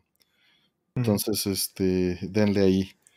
Les pongo a ustedes la, misma encuesta que nos están diciendo. Panadero con el pan, que el panadero con el pan se hizo este, apenas popular después de, que Tintan lo popularizaron películas en los en los este, 50, 60, no sé. Creo que fue 50, eso. Sí, posiblemente 50, ¿verdad? Ya está la encuesta de la planeta. Ah, ¿qué tal, Juanjo este, Naribe? Saludos. Ok. No, ¿de qué, Sónico? Eh... No, pues no puedo, no puedo tener unit testing ni static analysis, Shikari. ¿Cómo le vas a hacer? Sí, ¿cómo le hago? ¿Con cuánto, con cuánto RAM? Pues, pues sí, no, pero es que ¿cómo? ¿Y en dónde, no? Y aunque lo emularas, ¿y cómo? ¿Cómo? Imposible. O sea, seguro se puede, pero es más, sale más caro el caldo que las albóndigas. Eh. O sea, tendrías que desarrollar un emulador que te lo soportara y que te lo extendiera. No, pues no. no puedes hacer nada. Pero, Ajá. Sí duele. Ha de ser que dice que a sus perritas les enfurece el panadero con el pan. Ha de ser el ruido que tiene de fondo la grabación o las frecuencias que utiliza. faltó el afilador de cuchillos, sí, o la planeta, pero pues bueno, se tardó. Te hubieras dicho hace unos 30 segundos y lo hubiera alcanzado a meter. Eh, ah, los camotes, claro. Eh, el panadero en mi móvil. No, pues no es para móvil, Retumón, es para PC. En fin, de estos, este. Soy, más bien, de todas estas cosas consumo más los tamales. Al del fierro viejo, más bien salo, si, si llego a salir es a ver, oye, ¿no te cayó un CRT? ¿No te cayeron unos neoyeos, carnal? Ahí es al revés. Ándale, más bien es este, véndeme fierro viejo a mí. No, tamales oaxaqueños rules, estoy de acuerdo. Pero el chat, el chat va eh, en contra de esto. El chat dice que panadero con el pan es 50%. Ahí bótele, caballero. Bótele, señorita. Que se oye más el del gas. Órale, yo tiene años que no escucho el del gas. Es que hay zonas de la ciudad que tienen mucho gas natural, ¿no? Y hay otras que no. Hay otras que todavía son mucho de estacionario. Sí, tienes razón, ¿eh? Hay... Eso cambia mucho, yo creo que... O sea, yo no me acordaba que esto existía y tiene toda la razón. Sí, es cierto. Sí, tiene años que no, que no escucho al del gas. Sí. Sí, yo también. Mm, ¿Qué tal, Ricardo Quevedo? ¿Cómo estás? Pues bueno, ahí les dejamos esta. ¿Tú de estas tres consumes alguno? ¿De cuáles tres, perdón? Eh, panadero con el pan, ah, viejo o tamales. Este, mira, la que más odio por mucho es el fierro viejo, ¿no? Este, entonces, los tamales los consumo pocos, pero pues el panadero con el pan tal vez es, es mucho más frecuente. O sea, si tuviera que elegir, me voy con el panadero con el pan. no, luego con, con, su este cornetita, ¿no? Con su bicicletita. ¿Sabes cuál es el que sí me atrae como mosca al, este a la miel. o como miel abeja a la miel? El este el de las doraditas que nada más es con el triangulito. Ah, sí, cierto. Ese sí, corro, ¿eh? Me, desbloqueaste un. el sonidito agudo del triangulito. Sí, es cierto, tienes toda la razón. Ya ni me acordaba de eso. El de los helados, la cancioncita esa horriblemente mal comprimida. ah, sí. Las obleas, eso, Ruby Weapon, eso. Fresas con crema, no, qué fresa no saliste de creo. Eso está, eso está chido. Mm. Eso está chido. Sí, fresas con crema, yo ya no las, eh, ya no las compro, fíjate. Desde que hubo este susto terrible hace años de, de que encontraron que algunas tenían cisticercos, las fresas. Sí, que no estaban entiendo, bien lavadas. Entiendo que ya no pasa, ¿no? Ya no ha habido ese tipo de brotes, pero pues desde entonces ya me causa horror, ¿eh? Entonces, a veces se quedan esas cosas. Abanicos son buenos esos. Mm. Y dicen que sí es verdad que le he comprado algo al del fierro viejo. No, pero sí me he asomado a la cajuela para ver si no hay nada interesante. A ver si no tienen CRTs. A ver si no hay neoyeos ahí unos PBMs ahí. No, está muy difícil que tengas esa Tendrías que más bien aliarte con un centro de reciclaje o algo así, ¿no? Que seguro es lo que hacen muchos compradores de arcade. Te lo, te lo firo, ¿no? Es un camino para meterse al negocio. La cornetita de las tortillas, ándale.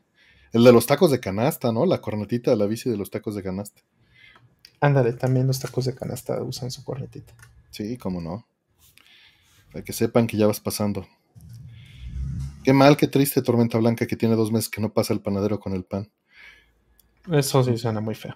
Ahí está el final de la encuesta. Eh, dice 52% panadero con el pan, tamales 33% y fierro viejo 14%.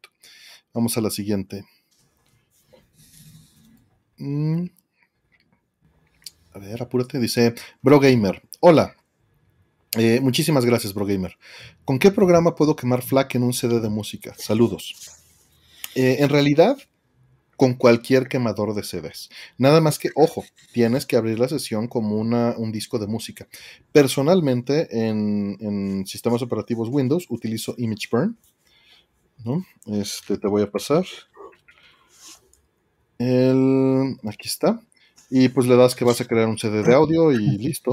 Nada más este, le avientas los flags y lo descomprime. Porque FLAC es, es literalmente el sonido de CD, de WAV normalmente pero va a ser lo necesario para pasarlos al CD en la mejor calidad posible. Sería ideal si tus fuentes no son de, eh, de 44 kHz 16 bits, que lo convirtieras primero en algún otro software de tu confianza a WAV de 16 bits eh, a 44 kHz, pero todo esto te lo hace directamente Burn, no tienes que meter las manos. Y lo más normal de la música que consigas va a ser que esté en los formatos adecuados, no te apures. ¿Algo que se me ha ido, Rol? Mm, no, creo que este. Cuando llegué a usar Windows, eh, usaba este softwarecito que se llamaba. Eh, Roxio. Ah, el de Roxio. Sí. Ya estamos hablando de los 90, Rol, también. No, no, no, todavía, todavía, hace, unos 10, 12 años. Estaba. Ajá, era. ¿Nero se llamaba? También. Había uno que se llamaba Nero, ¿no? Nero, Nero, Burning Rum, claro. Nero Burning Rum, sí, esos, esos estaban buenos. Ahora, te van a salir alcohol 100%. Ándale. Bueno, en eso es lo que hacen, es precisamente el caso. O sea, tú no puedes quemar como tal un FLAC a, CD, porque no es lo mismo el formato. A CD audio. A CD de audio, claro. Sí, no puedes hacer eso. El, el programa tiene que hacer la conversión. Ahora, siendo FLAC, como viene eh, sin, sin, pérdida, pues eh, regularmente eso puede salir bien. Obviamente si, si, el FLAC viene en 48 kHz o, más, lo tiene que bajar a 44.1, entonces pasa lo que dice Artemio, ¿no? Posiblemente es mejor que lo hagas tú primero antes que lo haga el software, ¿no? Porque la calidad la puedes controlar. Ahora, esto mismo también en Linux lo puedes hacer y de hecho es la, prácticamente la única herramienta que uso para eso es eh, K3B, se llama, K3B.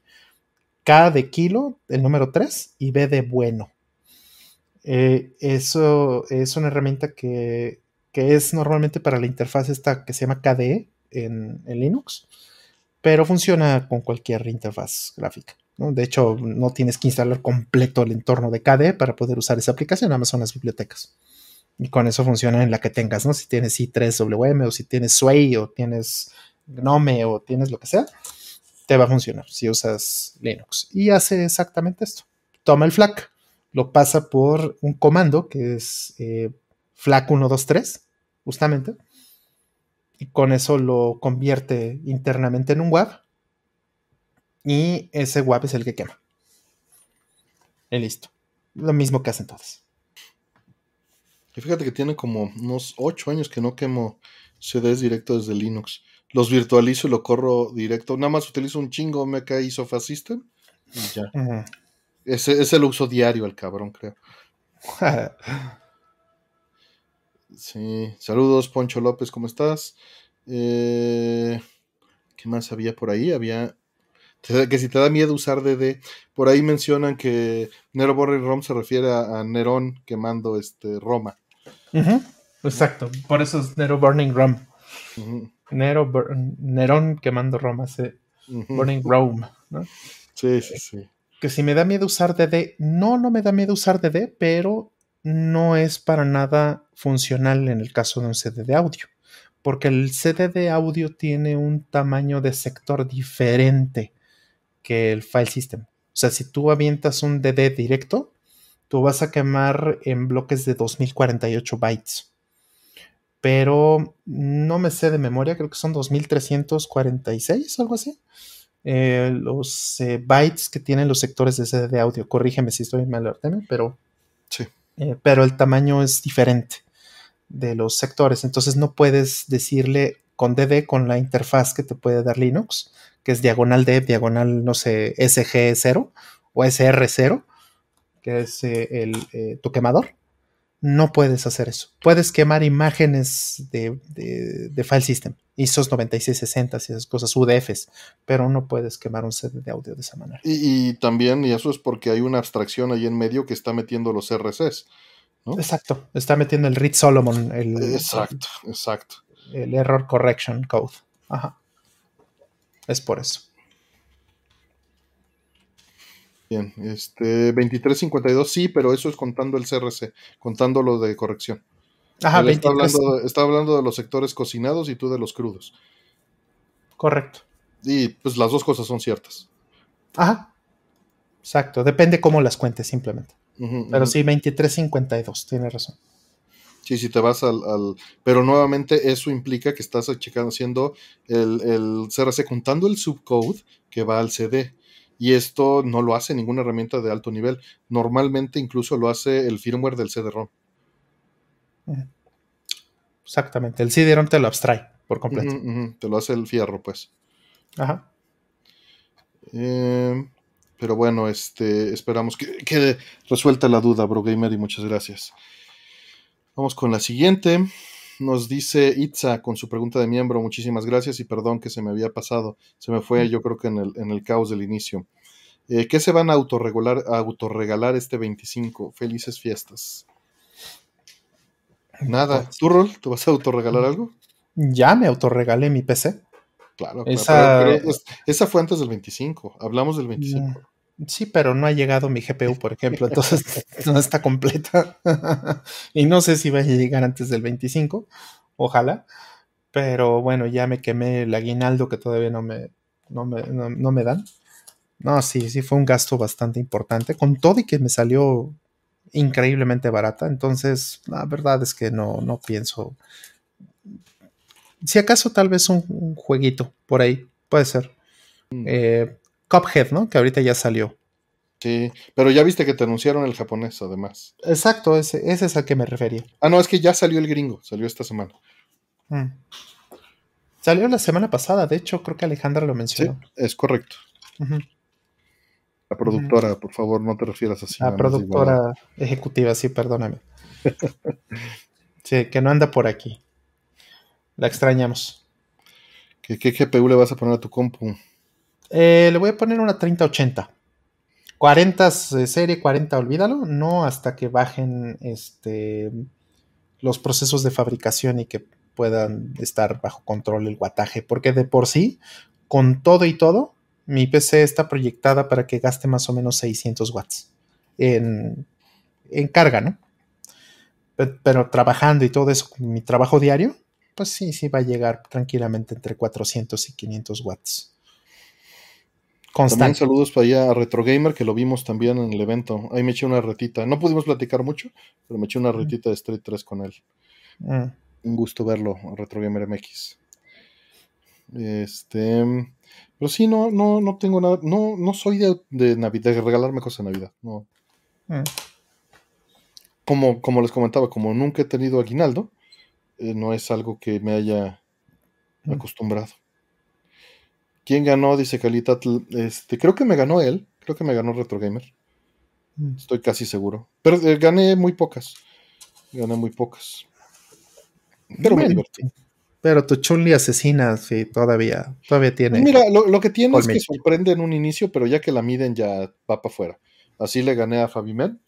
Este, y, luego, luego ya para afuera. La típica, la que me aplicó este Seth Grillian y todo el mundo, ¿no? Ah, este es su juego. Ya, adiós. Mm. Sí, niño. Mm. Pregunta de Maskman que si soy Linuxero, ¿por qué compro Nvidia? Eh, curiosamente, Nvidia ha estado liberando código en los últimos eh, meses. En el último año, podríamos decir. Ha estado liberando código, ha estado mejorando un poquito su relación con los Linuxeros. Y el problema no es tanto que si Nvidia o AMD, ¿no? O sea, personalmente yo soy más fan de, de AMD que, de otras empresas en ese sentido. Por eso compré un Ryzen, ¿no? Eh, o bueno, fue una de las razones de peso para comprar un Ryzen, pero Nvidia el problema que, tienen em, con otras, más bien, el problema que tienen otras eh, marcas es que a pesar de que, de que trabajan eh, un poco más con la comunidad, son extremadamente lentos. O sea, por ejemplo, AMD no tiene soporte más que para Ubuntu, me parece. Y para RHEL. Y ya. Entonces, eh, sus drivers no están en un formato que realmente se puedan instalar en, otros, en otras distribuciones. En cambio, los de Nvidia, sí. ¿no? Entonces es como una paradoja y rara. Se supone que AMD trabaja mejor con la comunidad, pero el resultado es un poco más pobre.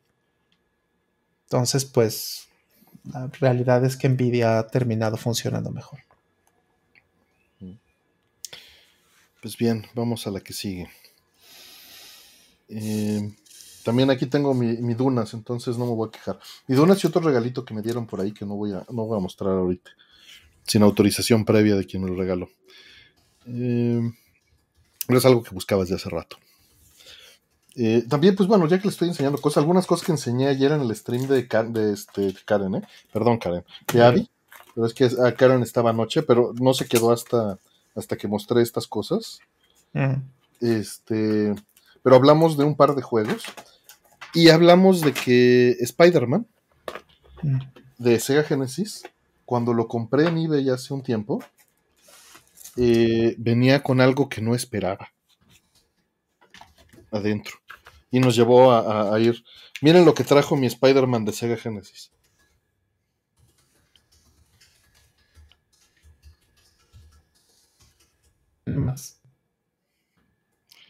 Me vino con más. ¿Y qué es este, eso? Y, por curiosidad, pues bueno, como una curiosidad se lo dejé ahí adentro. Y este de falta, pues falta el modelo de dinosaurio, Karen. Ya queremos sus streams con Karen Dinosaurio. A ver, vamos a dejarle ahí este streams de, de, Karen Sauria con VTuber de dinosaurio. Gatito. Yes or no. Y YouTube dijo desmonetizado, capaz. Pero vean las otras cosas que me han llegado este, con juegos que he comprado de eBay. Un Nuevo Testamento. Esta me llegó con Tiger Heli. Y. Qué maravilla, qué maravilla. y este ¡Ah! ¿Te acuerdas, Rol? En una 3, ¿no? En un E3 salió la curiosidad porque lo tengo ahí junto a la Biblia. Entonces. Jesus for the win. Jesus for the win, ¿no? Entonces, este, ahí está. En fin. Creo que, no soy yo. Creo que quedó mal el, este, eh, la encuesta porque es VTuber de, de dinosaurio, de gatito y dice yes or no. Ah, no, no, no, pero yes or no está bien. Que sí, que sí haga streams o no haga streams. Hmm. Está bien. Ya se ah, pensé que era escoger entre dinosaurio. no, no, no. eso lo decide ella. Eso lo decide ella. Ya, ya, ya, ya. O sea, es una, ajá, lo que sea dinosaurio, gatito, pero, pero sí. Streams. Pero sí streams. No importa. Ya, ya entendí, ya entendí. Eh, en fin para que la leas este 25. Gracias, Itza. La, leeré el, Jesus for the Win el 25. qué maravilla es ese Jesus for the Win. Este, ni siquiera la, tarjeta que trae el Spider-Man es promoción del sitio web de la persona que me vendió el juego. Qué maravilla. Ni siquiera es que te escondía sus cosas y sus cochinadas en la caja, no. Jesus for the win en escena familiar, ándale. Pero bueno, continuamos con las preguntas. Eh, dice eh, Snowy Kim.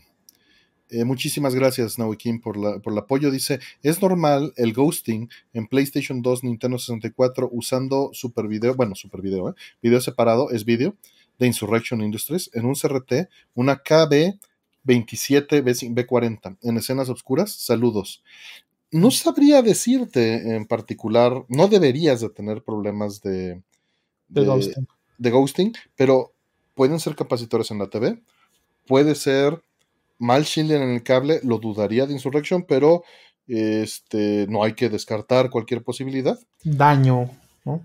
Por ahí. O incluso de la consola, pero mencionas que tienes el problema con PlayStation y Nintendo 64.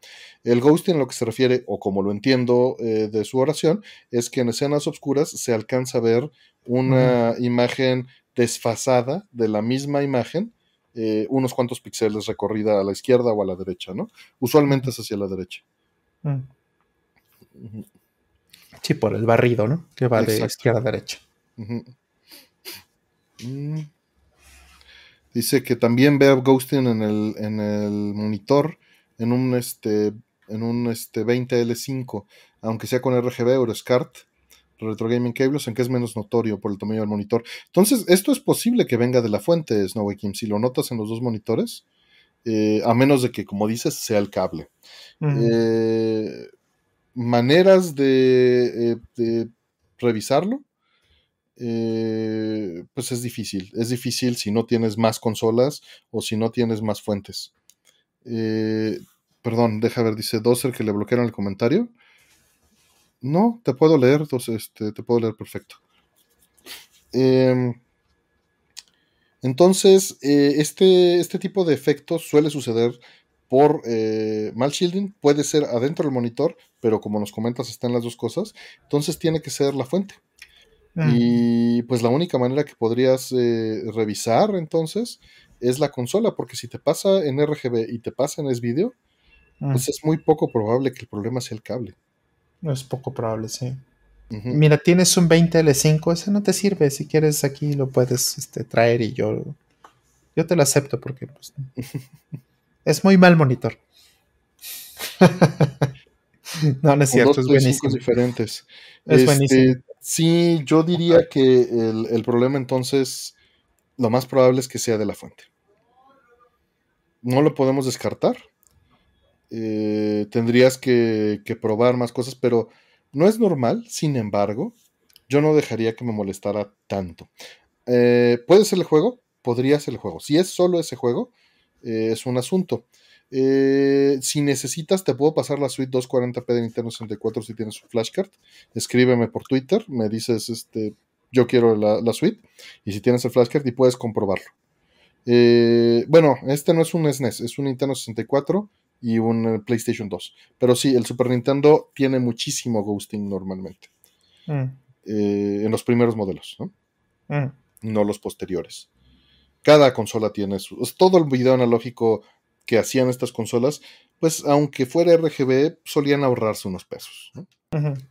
Eh, sí, si tienes las, este, entonces mándame por Twitter, tienes Twitter, si no por Discord, y si no aquí en YouTube, ponme el comentario y te pongo la liga en este, pues de un WeTransfer o de lo que sea para que descargues y pruebes.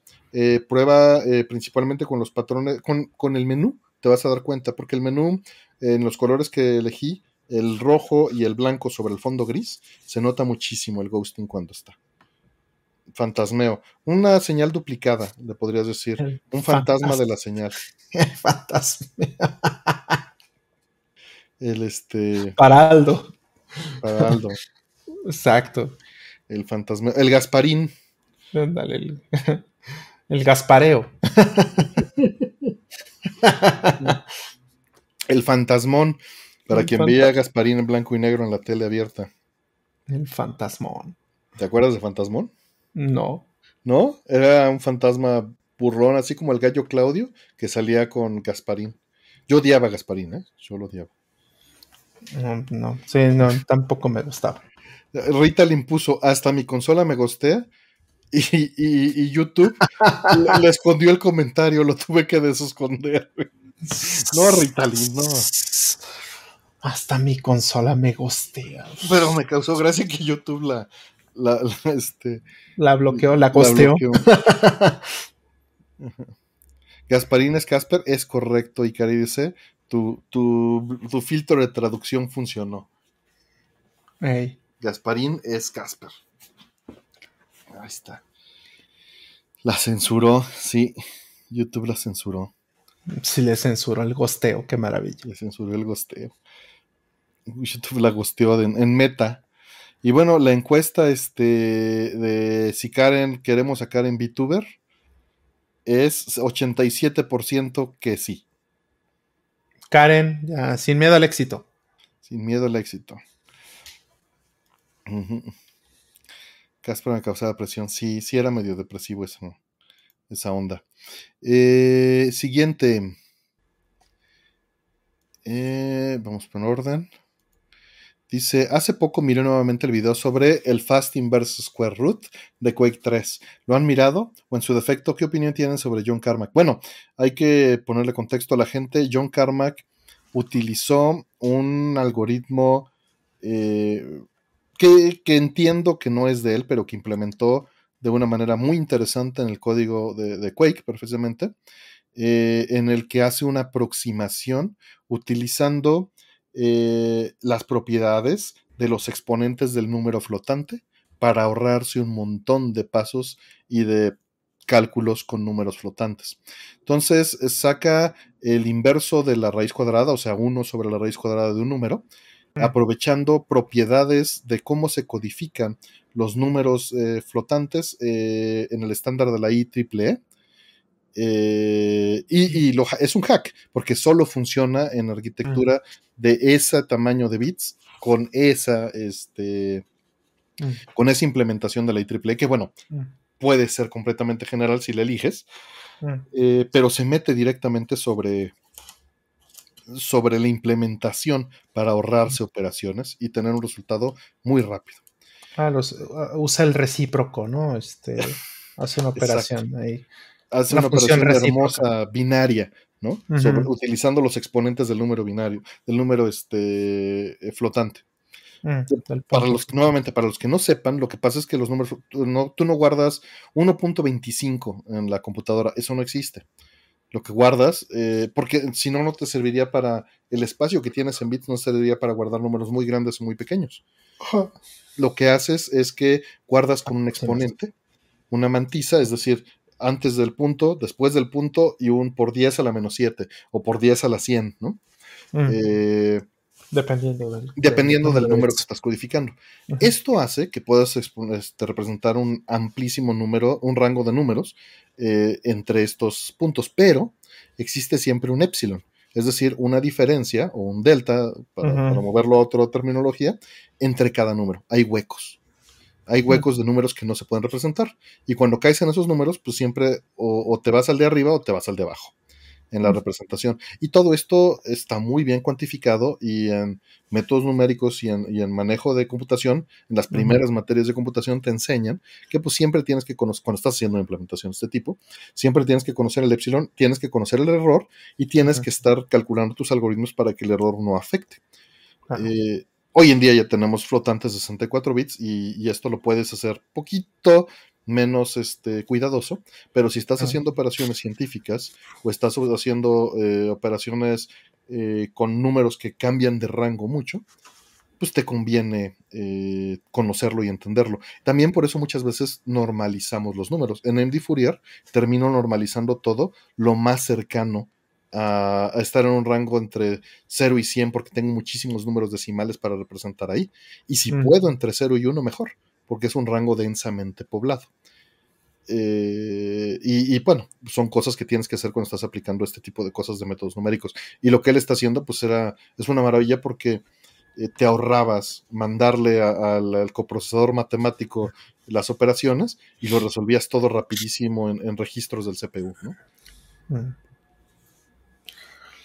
sí, y, pues eh, como dice por ahí de Maskman, eh, Newton fue el primero que usó como este método, ¿no? Vamos, el método no lo hacía en... Eh, no, no, utilizaba la IEEE, pues. no, tenía una computadora, ¿no?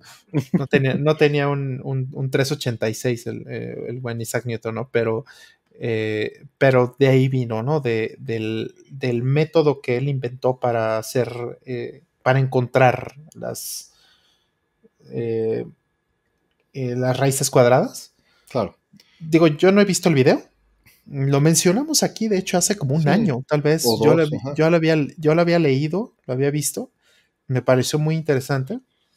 Pero, son dos cosas distintas, ¿eh? Una cosa es el algoritmo que utiliza y luego encima del algoritmo utiliza el hack del formato para, para calcular el algoritmo mucho más rápido y como en siete líneas, ¿no? Claro, claro, es como una, ajá, porque una cosa es la inversa, que para eso es el método, y esto es, por eso le llaman el fast inverse. Eh, root square, ¿no? Square root. bueno, square root más bien. El fast inverse square root, ¿no? Porque es, no es que sea solamente la inversa, es que esta es una manera rápida de hacerlo, una manera que está explotando las características de, la arquitectura moderna.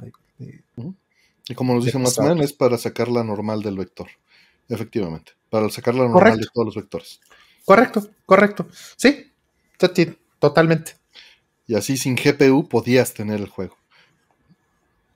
Totalmente, sí, porque mm, efectivamente eh, hoy día pues las normales son, por ejemplo, en, los vectores, en polígonos y todo esto, pues son operaciones que puedes tener perfectamente en, en, SIMD, por ejemplo, el mismo procesador tiene, tiene extensiones para hacerlas, ¿no? Como estas ActiveX, Altivec y ABX y estas cosas, MMX, SSE y todas las demás o bien en, hasta en consolas las tenías, ¿no? En unidades de vectores en el Nintendo 64, en el PlayStation 2 y, demás.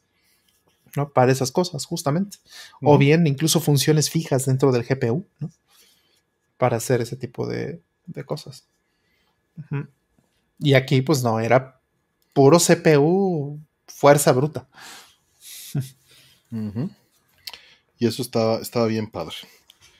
Si no, pues busquen el video, está muy interesante, nada más busquen así directamente el algoritmo, si no ahorita lo busco. Perdón, ando, mandándole la suite de Neo Geo aquí a este chavo. Mm. Y ya termino. Mm. Si no, les busco yo ahorita la liga. Listo. De el método. Para que lo, vean. Ah, está interesante. Ay, qué tonto. Uy. Ok. Vamos a la siguiente mientras. Dice, eh, ¿cuál juego disfrutaron más entre Dead Stranding y Nier Automata? Nier Automata yo te diré directamente. Mm, tranquilamente. Yo sufrí un poquito, ya lo he contado muchas veces, yo sufrí un poco eh, Death Stranding, porque lo jugué en hard y, era muy tedioso estar eh, juntando recursos. Entonces ya, ya, yo ya no lo aguantaba a veces. Y Nier Automata fue de principio a fin un dulce. Mm. Hermoso. Entiendo, entiendo perfecto. y, sí disfruté de Stranding, yo. Pero creo que es una obra muy superior en, trascendencia y en, escala. Este, Nier. Nier. Eh, obviamente en, producción, ¿no? Pero. Ah, pues no. ¿Dónde se puede ver eso?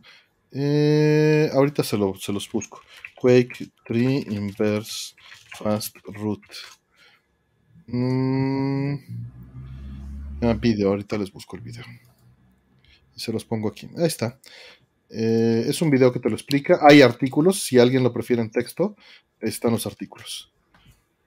Mm. ¿En serio una vez dado el servicio constante? No, claro que sí, Highwind. La constante de, de, ese texto está bien descrita el porqué es básicamente un precálculo. ¿no? Y tiene que ver con el formato del número flotante. Mm. no te sé decir así ahorita exactamente cuál al aire, pero, eh, pero bueno, eh, este, sí está documentado el porqué. Sí, sí está bastante bien documentado. Sí. Sí, porque es algo que ha obsesionado una comunidad de nerdos durante 20 años, ¿no? Un poquito más, sí, de 20. Saludos, veis Ya, ya por ahí ya dijimos que Está el panadero con el pan ahí en el Discord por si le quieren entrar. Porque salió algo relacionado al panadero con el pan. No al juego, sino a la frase. Pero bienvenido. Eh, por aquí nos preguntan, ¿llegaremos a ver en práctica la energía por fusión? Ojalá, ojalá y todo, eh, y todo siga marchando este, bien. Mm. esta semana, para los que no lo sepan, Todavía no he visto si Sabine sacó algo, pero Aldo sí. No Aldo, este, nuestro carnal que anda por ahí, saludos, sino Aldo Barta. Eh, y otros canales han sacado información de, eh, de ¿cómo se llama? De la energía que se, que se logró. Eh, mm. obtener más energía de la que se metió. Porque mm. se ha logrado hacer fusión. Mm. Muchas veces. Ese hola soy Aldo, Raúl Flores. el, del, el, del, pan con jamón. Eh, Pues el pan con jamón. Siempre hace, hace el chiste. Todo, su ejemplo en lugar de una vaca redonda es un pan con jamón. Eh, no son chistes tan finos como los de Don Lincoln, lo entiendo, pero, pero Aldo es a toda madre. Es gran, gran material. Vean su video. Eh, les puedo poner aquí el video para quien quiera. Yo no soy un experto, yo no soy divulgador, ¿no? Aldo, fusión, eh, robot de Platón. Y se los voy a tener. Pero el asunto es que eh, este, este año, bueno, esta semana, anunciaron que por fin pudieron tener la fusión sacando más energía de la que se metió. Ahora, lo que sigue es este, tenerla de manera sostenible. Mm. Eh, ¿A qué se refiere esto? Eh, o sea, no, es de que, eh, de que sea un problema ecológico, no. Es un problema de que se pueda mantener la, reacción alimentada a sí misma, porque la temperatura que se tiene que lograr es altísima. Es, más alta que, en el sol, ¿no? Mm. Por mucho. La, este, aquí está el video de Aldo Barta si les interesa más información mejor detallada de esto que estoy diciéndoles. Y pues el asunto sería que si logramos esto, eh, no hay producto secundario eh, como con energía nuclear o como con las de carbono que utilizamos. La fisión, ¿no? Y sí, ahí está el típico, eh, la típica cosa más que dice, ¿qué nos garantiza que no nos vamos a hacer plasma si le jugamos albergas? Lo mismo puedes decir de los alazadores de partículas, está. Pero este. Vamos, es tan difícil mantener la reacción que estamos al revés. Estamos en el punto contrario de este espectro que estás mencionando, más bien, en donde eh, más bien se apaga el, horno y no puedes hacer, meter los bollos antes de, este, de que se apague. Claro. Ahora, ese es un error que cometieron en Chernóbil, justamente. En Chernóbil tenían un diseño que usaba un coeficiente positivo, ¿no? O sea que en el peor de los escenarios la, reacción se seguía manteniendo a sí misma, ¿no? Crecía.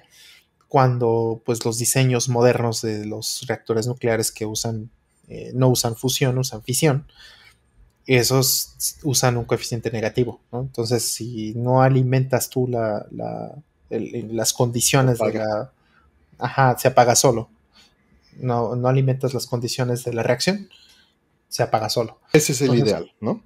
Por supuesto, pero en Chernobyl cometieron el error de tener uno con coeficiente positivo porque pues ese diseño que tenían en particular era más barato que hacerlo de otra manera, ¿no? Eh, dicho por por muchos analistas en, esto, ¿no?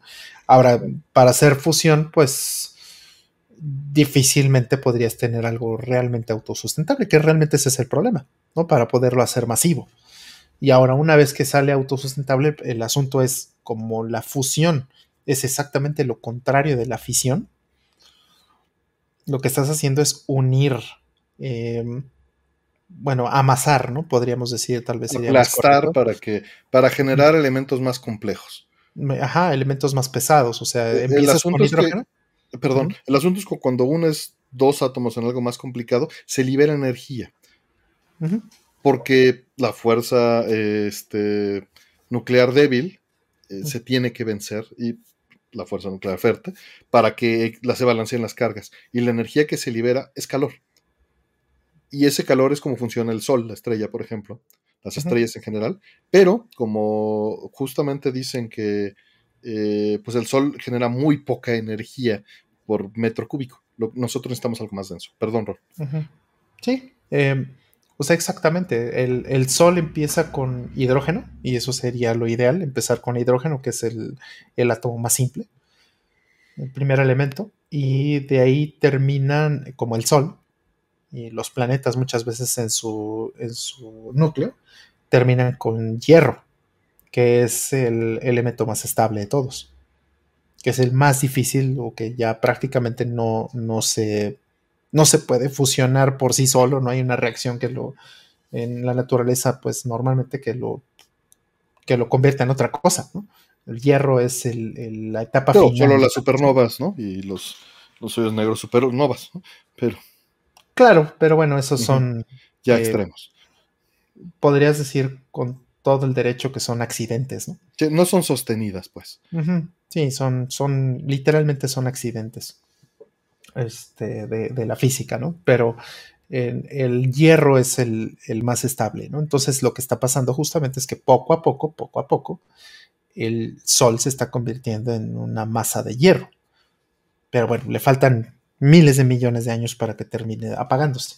Pero eso es lo que está sucediendo. Eh, del, del, este, del hidrógeno se convierte en, helio y del helio se convierte en no sé qué y tal, tal, tal. Y entonces va pasando hasta, hasta convertirse en, hierro, ¿no? Poco a poco. Eso es lo que nosotros podríamos hacer. Empezar con hidrógeno, ir liberando en diferentes pasos la energía en la fusión. Y bueno, pues no sé si eso vaya a pasar en los siguientes 20 años. Yo creo que. Yo creo que no. Nos falta mucho. Ojalá pase porque necesitamos fuentes de energía más limpias. Y, menos riesgosas, porque mucha gente pues dicen Chernobyl y dicen es que la energía nuclear es muy peligrosa. Es menos peligrosa que, que, la gasolina. O sea, muere más gente y se contamina más gente por la gasolina que por, que por la energía nuclear. No, el carbón es más nuclear que el, que el uranio si lo ves desde ese punto de vista, porque cuando quemas carbón, que es muchísimos países, eh, ciertamente Estados Unidos, ¿no? Tiene una buena cantidad de su energía de quemar carbón. Todos, creo. Ajá. Eh, digo, en porcentajes, creo que es un porcentaje así ridículo. Eh, el carbón tiene un porcentaje pequeño de uranio. y, eso es natural, que el carbón venga mezclado con uranio. Entonces, cuando quemas el carbón, tú estás liberando uranio a la atmósfera. Entonces, pues a lo mejor no vas a liberar, no sé, un bloque completo de uranio, ok, no.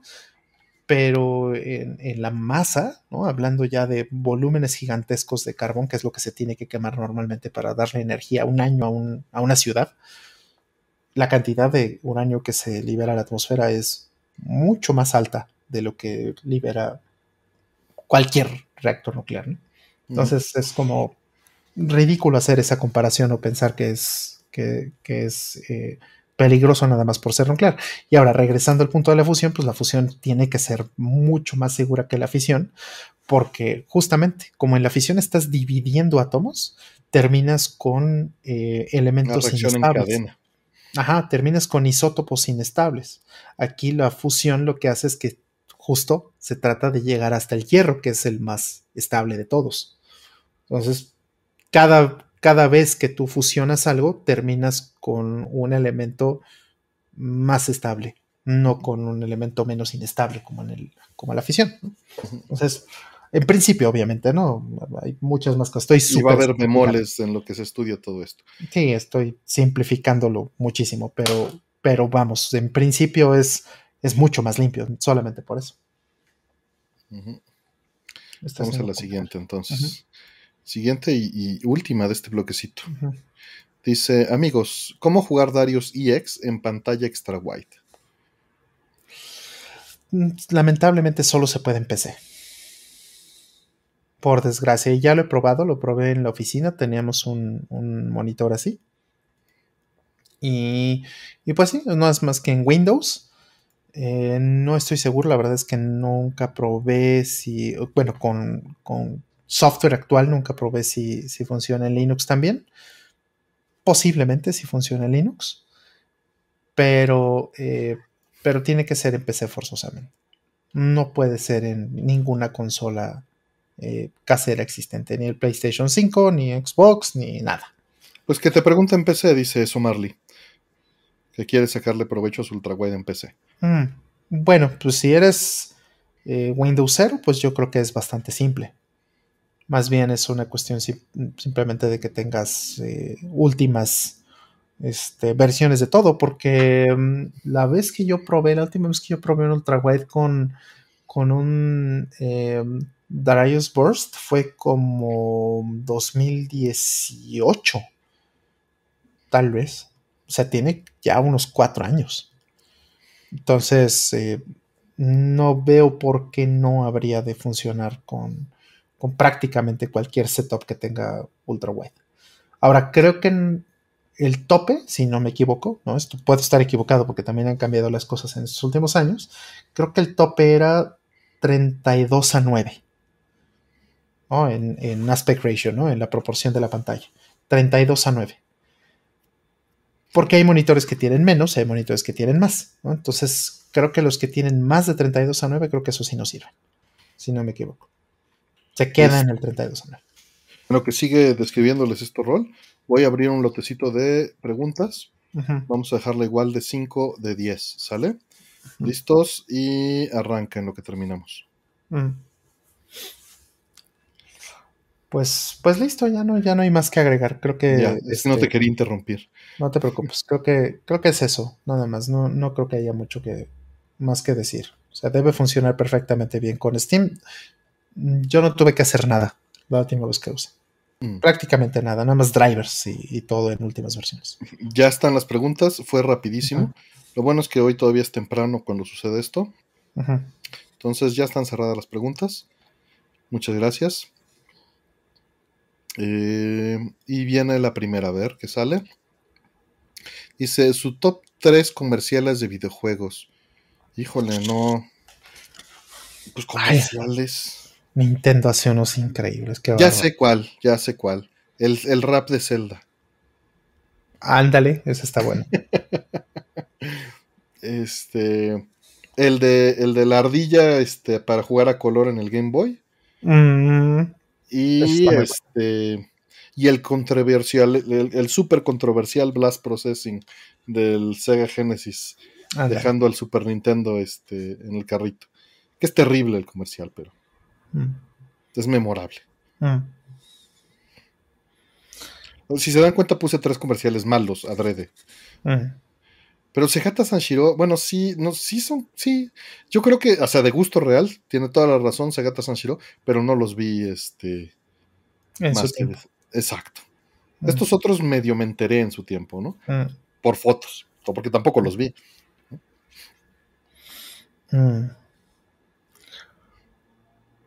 A mí me gusta muchísimo eh, un, comercial de eh, Gran Turismo 3.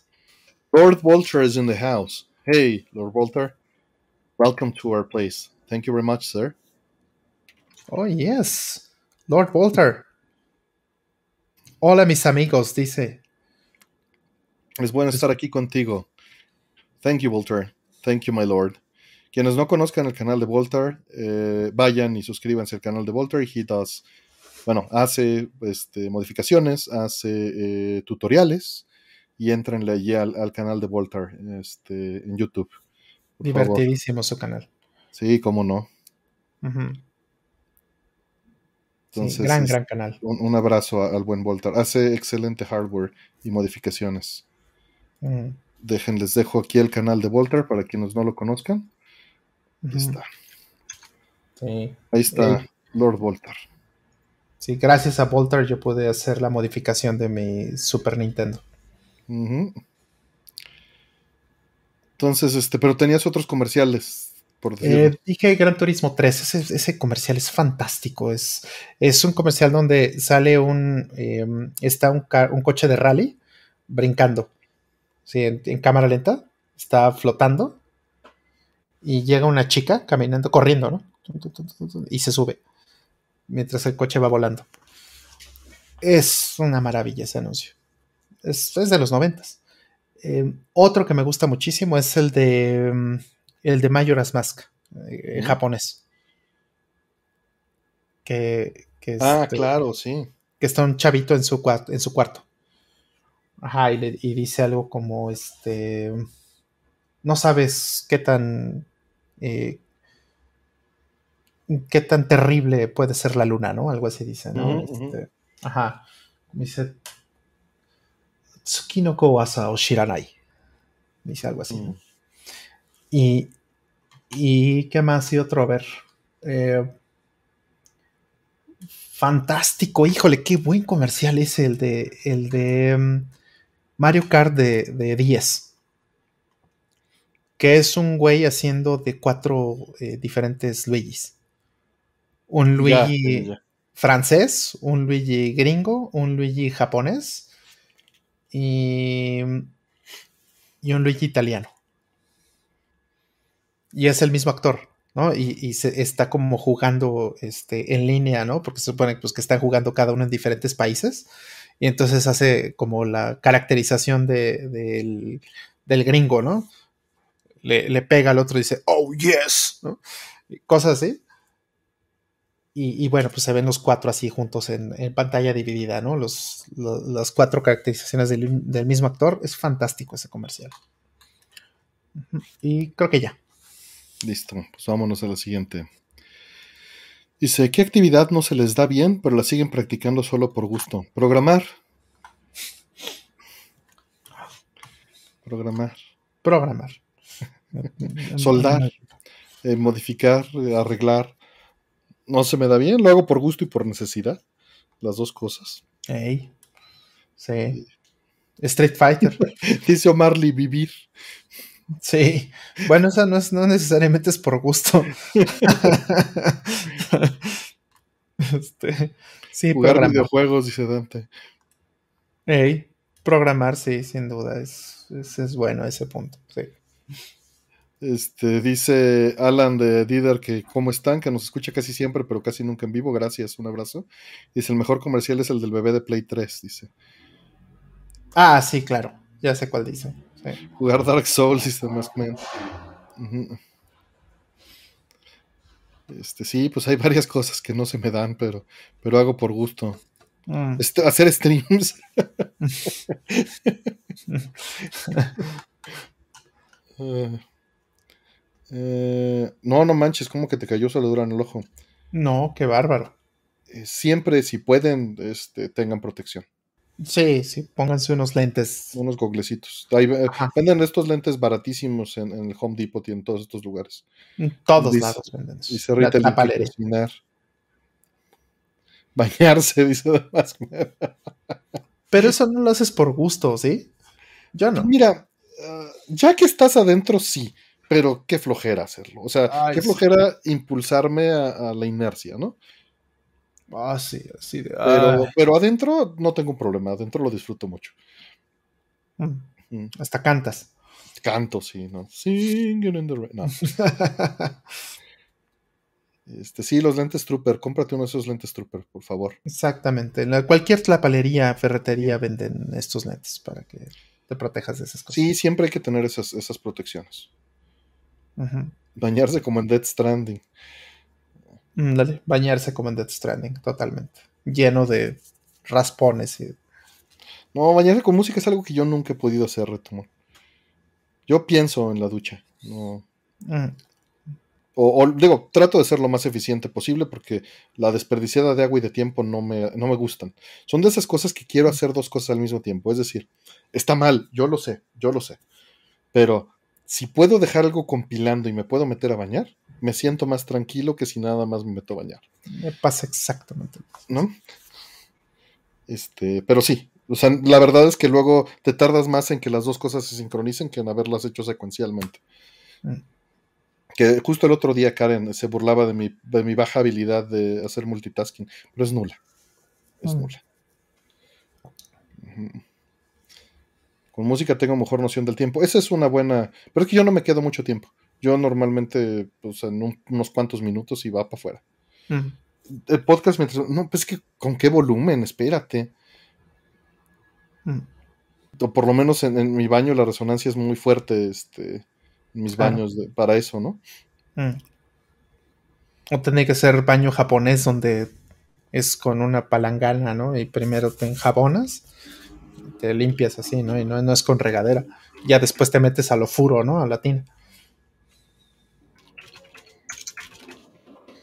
Eh, no, no manches, un EP de menos de 20 minutos de duración. No, no, yo estoy abajo de los 8 minutos, el de los 5 si puedo. yo, lo hago contra reloj, con, toda la eficiencia que puedo. Sí, yo también trato de ser eficiente con eso. Sí. Cuando uno tenía que prender el boiler, no, no manches, calentador solar for the win. A jicarazos. Sí me llegué a bañar a jicarazos muchas veces de, de niño, ¿cómo no? Claro, también. Ahora que hace frío debe ser increíble meterse una bañera calientita. Sí, sí, es, es rico, la verdad. Es muy rico. Yo cada que me bañaba, dice Ritalin, mi vecino golpeaba la pared porque escuchaba la música. Ya no me baño de madrugada. ya no me baño a las 3 de la mañana. Qué pasada, qué pasada. Eh, no, 20 minutos es mucho para bañarse, en mi opinión, ¿no? Mm. Tenemos un amigo que no vamos a, este, a ventanear, que sí es de esos de 20 minutos. Mm. Ok. Saludos, sector de la Rosa. Un abrazo y muchas gracias. Muchas gracias, sector. Singing in the Rain, exacto. ¿Lex? ¿Lex está por aquí? No lo vi. Mm, yo tampoco lo vi. Porque veo que lo están invocando por ahí. Pero. Puede estar este. Tacos ahí. Quién sabe. Buscando tacos. Ah, Lex es el amigo, ya, ya, ya. No, no, no es Lex. Lex no es el amigo que se tarda 20 minutos bañándose. Estaría buenísimo. No es él, no es él. No, es Zeus. Ah, y de hecho quizá no lo conocen, ¿no? quizá no lo conocen. Además es un amigo común. Pero sí les puedo decir, y, pues ni modo, aquí se friega, ubican a, Joaquín, a mi amigo, este, al este... Al Alucard. Al Alucard, al Palencia le decían. Al de Yo nunca agarré la escoba. Él en un viaje, y, no, me, no me molesta ventanearlo, porque tampoco le molesta a él.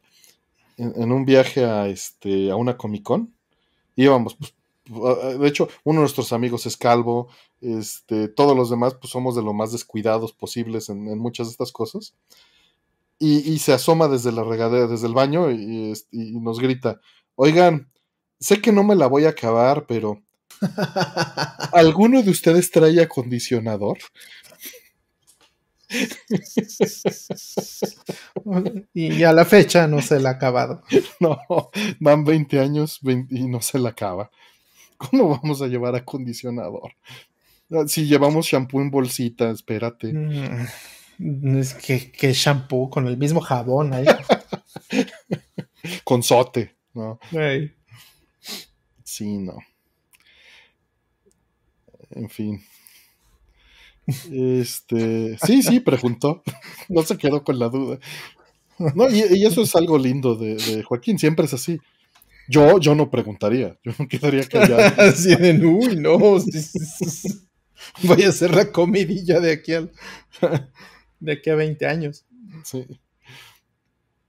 No, de hecho a mí no me gusta cómo, bueno, pero es que nunca he estado acostumbrado. Cuando he llegado a ponerme acondicionador por error en el cabello, se siente tan raro, lo siento, no, no me gusta la textura, pero nuevamente son rasposo. Si lo necesitas retumón, o sea, él tiene el cabello a la, cintura, forzosamente necesita acondicionador, ¿no? Pero pues nosotros que a duras penas nos peinamos, que se espere. Sí, no, yo a duras penas, sí. Exacto, los de bolsita que uno abría con los dientes y se tragaba la mitad, sedal, ¿no? O cómo, ¿no? ¿Cómo se llamaba? El Banart.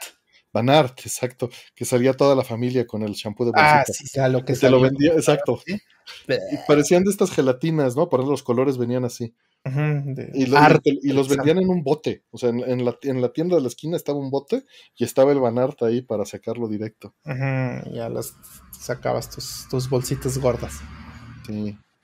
Dicen aguas con el acondicionador que va en el cabello y no en la raíz porque tiene el cabello. Gracias por avisarme. Casi, nunca pretendo usarlo, pero es bueno saberlo. Banar de huevo, sí, sí había banar de verde, de huevo verde.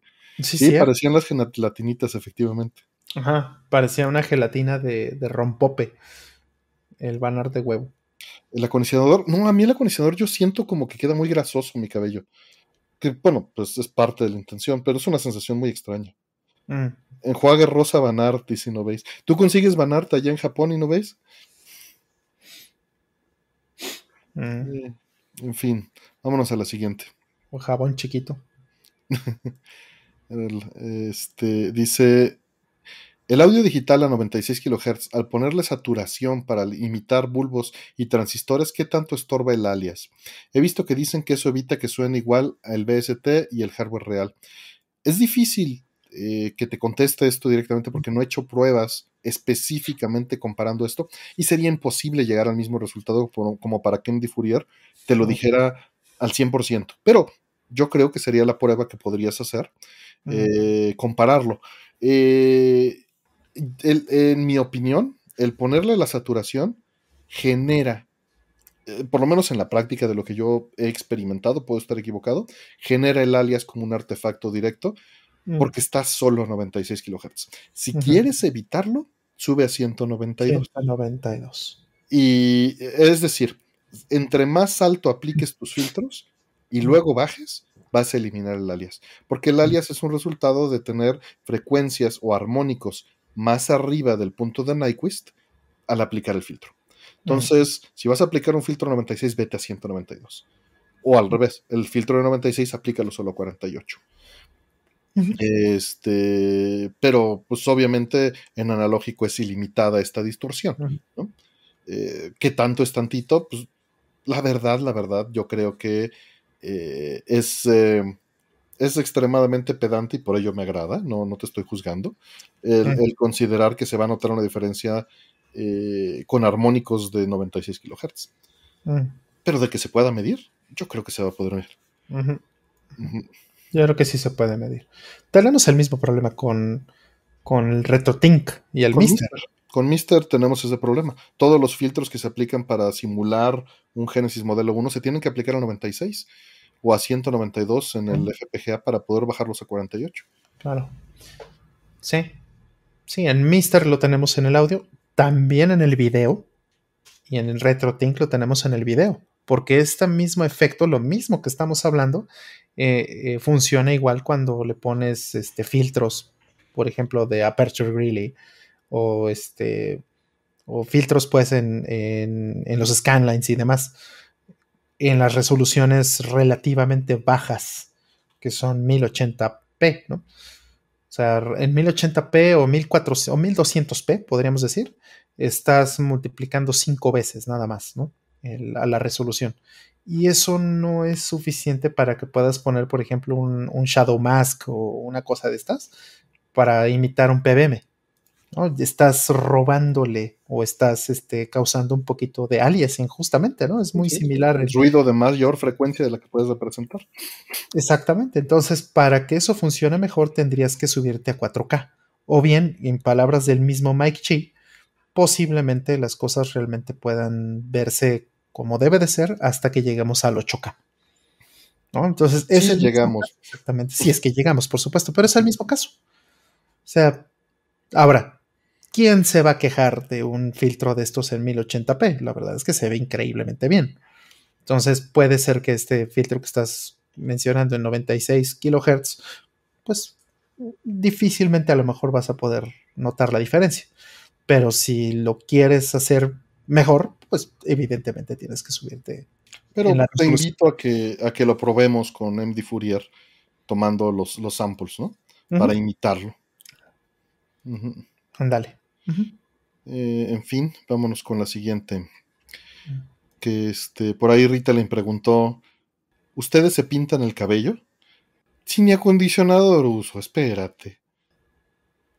A duras penas me peino. Mira, ¿quieres, ¿quieres ver hace cuánto que no me corto el cabello? Por, por huevón. Mira. Nada más. Pero tienes, Artemio. Yo no puedo hacer eso. es mes, mes, no, son dos meses que no me cortó el cabello. Yo me lo, corté el mes pasado. Me corté el mes pasado el, cabello y bueno, pues ya, ya me creció un poco, pero no. No, no, yo, Ya, necesito cortarlo porque estoy gastando más en, gel. Artemio tiene luces grises, dice Es que tiene ese RGB. Ándale. No, yo me desaturo el cabello. Mm. Bajo la saturación y mantengo la luminancia. Yo no me imagino pintándome el cabello, la verdad. Ni, ni con una cosa de estas Just for Men y esas ondas, ni, ni con ni de otro color, pues verde, amarillo, no sé, azul, como o, arco iris, ¿no? Como el señor Pixel. Ándale. No, pero él, pues sí le, late, ¿no? Ah, claro, muy flojo. De hecho, Ajá. Eh, eh, hace poco, y hay varios comentarios ahí que quiero retener del chat, vi a mis primas que, que, son estilistas y me regañaron, déjate la barba siempre, ¿por qué te rasuras? Te ves mucho mejor. Yo, pues, pues, la neta, o sea, me rasuro funcionalmente. Me rasuro porque me pica la barba mm. y, y, no me la rasuro frecuentemente porque me da flojera rasurarme frecuentemente. Mm. No hay ninguna otra razón este, para ello. Y ni siquiera he aprendido a, a recortarme la barba con máquina y hacer todos esos procesos. No. Eh, soy, soy muy flojo. Y ahí dice Giri, cómprate la máquina y córtatelo tú, Artemio. Yo hago eso oro para ahorrarme unos pesos. Yo, yo me ahorro más pesos porque me lo corta mi hermano. Entonces, este, cuando me lo corto yo, quedo con mordidas de burro acá atrás. En el stream no se ven, pero por eso prefiero que mi hermano haga esa chamba. Mi hermano ya tiene muchos años de experiencia cortándome el cabello, es mi, es mi estilista personal.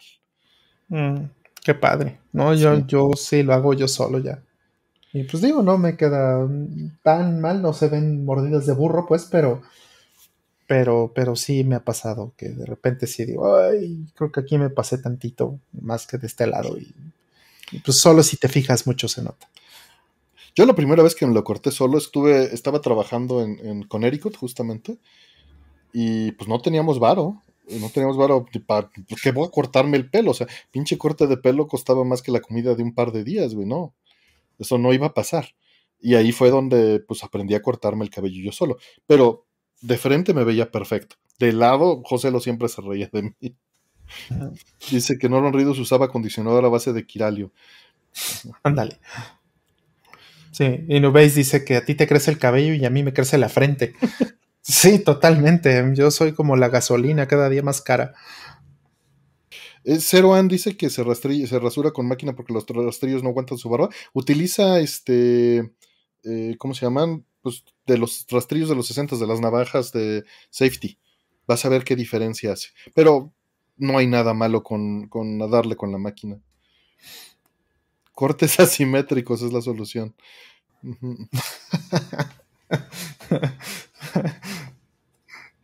pues sí. Mm. En fin, ya, ya pasó eso. Eh, Roman Barbero. En fin, vámonos con la siguiente.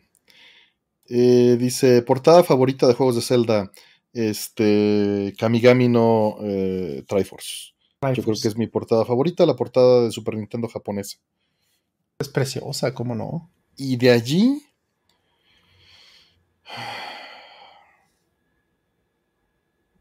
de allí yo creo que este el de eh, Link's Awakening japonés. Mm. Son yo creo que los, las dos portadas de Zelda que más me gustan de cartuchos. ¿Y los, ¿Y los Oracle of Seasons? Están lindos, pero no tengo los japoneses, nada más tengo los americanos, mm. que es el puro logo. Están muy bonitos con las siluetas. Sí. También es hermoso el de Ocarina, ¿eh? La, la, de es linda la portada japonesa que es eh, gris con la silueta en negro, ¿no? De, Link con Epona. Es muy bonita. Es preciosa. Es muy bonita. Esa portada. Sí, eso, esos, esos cartuchos japoneses de Nintendo 64 solo los compré por las portadas. También. Mm. Está muy bonita.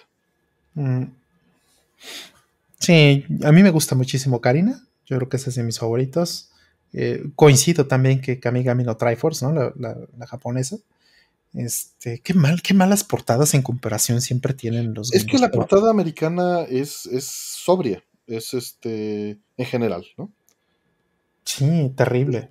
Para mantener una imagen y porque normalmente querían evitar el look anime. Yo me, ahorita que dijimos todo esto, me, estuve acordando de la portada de Wind Waker y me acuerdo muchísimo de que lo, ordené en Liverpool para tener el disco de bonus este que trae Ocarina y el Master Quest. Master Quest.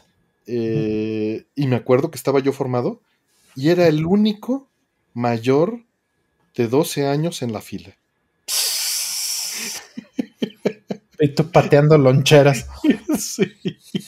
Estaba increíble, Estábamos formados 20 niños y yo para recoger el, el Wind Waker con el, con el extra. Digo, los niños iban con sus papás. Claro, y a ti te preguntaron ¿Dónde estaba tu hijo? hijo? es para mi hermanito, es para mi hermanito.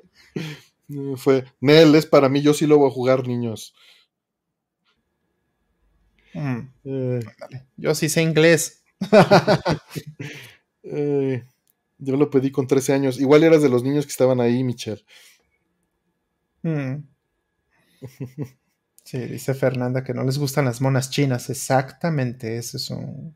Exacto. Ese es exactamente el punto. Sí, tristemente. No quieren mona china. Dice, a mi novia le gusta coleccionar Polly Pockets y fuimos al evento el otro día, éramos los únicos que no iban con niños. Así pasa, Servando, así nos pasa. Sí, a mí me ha pasado eso en Pokémon Center, así, de ser el, ser el único que está arriba del 1.20. Eso suena gatekeeping, dice Sónico Caruto. El detalle es que se siente al revés. Eh, se siente al revés. Dices, yo soy el único adulto aquí, no pertenezco. Obviamente, y es un tema que estaba hablando con unos amigos, el, tema este de, no del gatekeeping, sino de crear comunidad. Desgraciadamente, siempre que uno cierra el borde de un conjunto, hace un borde entre los que pertenecen y los que no pertenecen. Es decir, claro. cuando se genera comunidad, cuando se generan enlaces, forzosamente dejas fuera gente. Mm. Y se destruye, eh, se, pone un borde en el universo, en automático, de manera conceptual y de manera práctica. Mm. Eh, es feo, es feo, pero es como funcionamos generando comunidades. Mm. Renta a tu sobrino y lo llevas. Claro. Te volteas con tu sobrino y le dices, a ver, vente, vente, te voy a regalar algo de... De una vez. Te, conviene.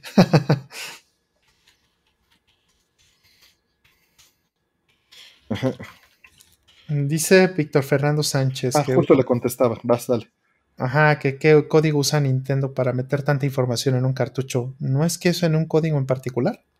De hecho, es, solamente que está hecho en ensamblador. Voy por tantita, bueno, que contestas esto. Y que las cosas son realmente óptimas. Porque en, cartuchos recientes, por ejemplo, si ves un cartucho de Switch o ves un cartucho de PS Vita, ¿no? De 3DS, los cartuchos realmente vienen comprimidos, de hecho. Esos cartuchos se descomprimen en RAM. Es muy similar a lo que hace un disco óptico. Un disco óptico lo que hace es que copia el contenido del, disco bajo demanda, por supuesto, un nivel, un personaje a la vez, y eso lo copia a memoria, pero en el disco viene comprimido. Entonces pasa un proceso, lo descomprime y ya en memoria está descomprimido.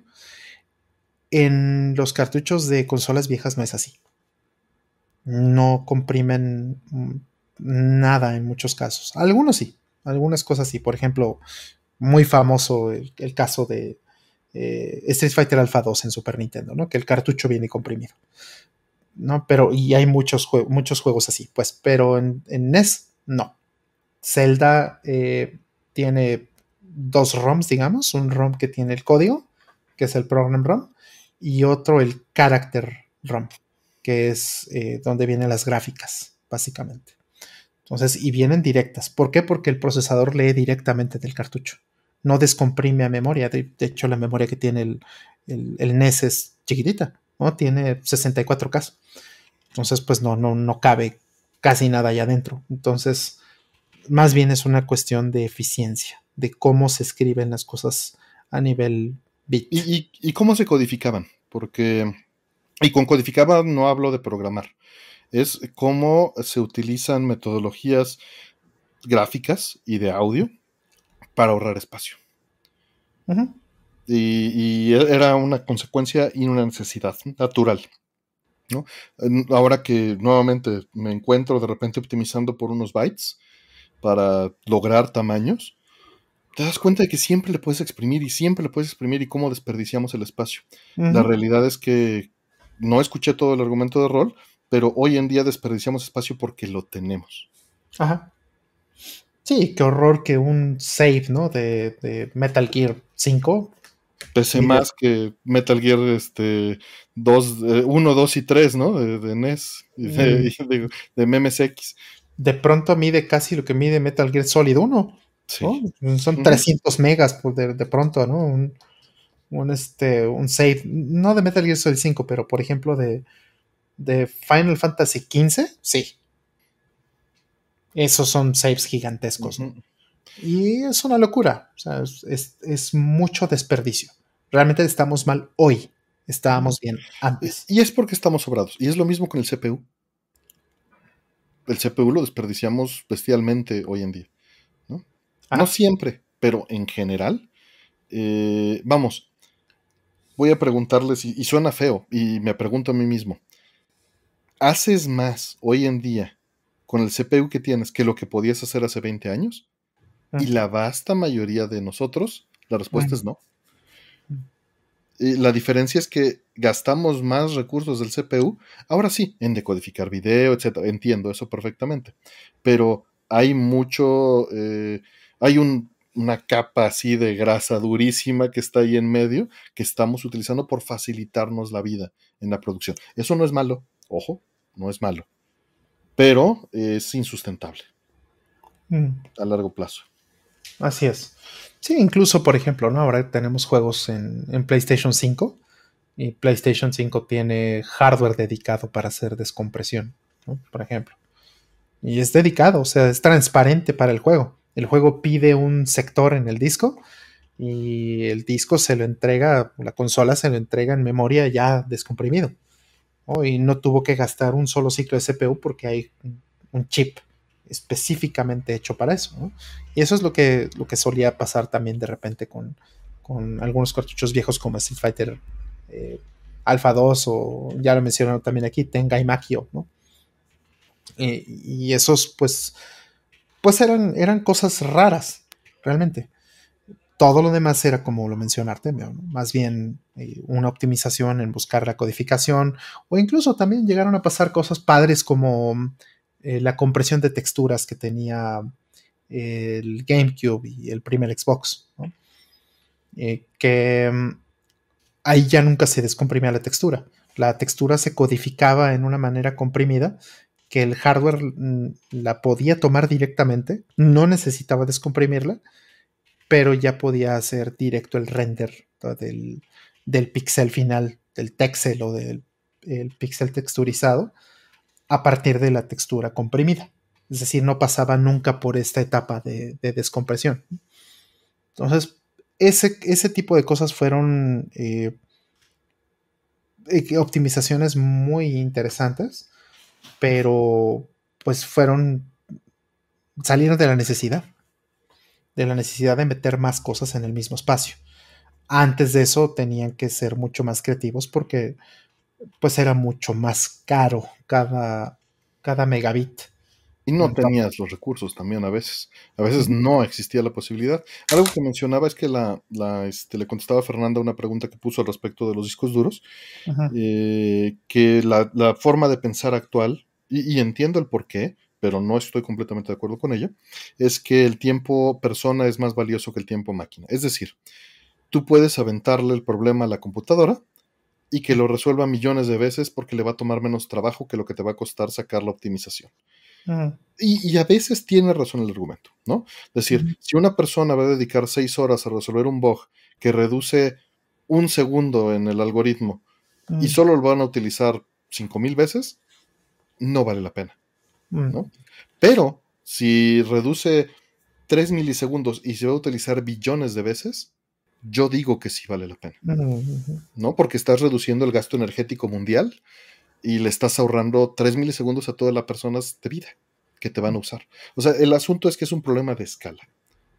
Buenas noches, Demetrio, que estés bien. Y buenas noches, señor Pillot, que vas entrando. Entonces, es, es un asunto eh, de velocidad. Hoy en día vivimos en un mundo en el que queremos resultados rápido. Y lo que hacemos es aventarle el problema de resolver eso a las computadoras.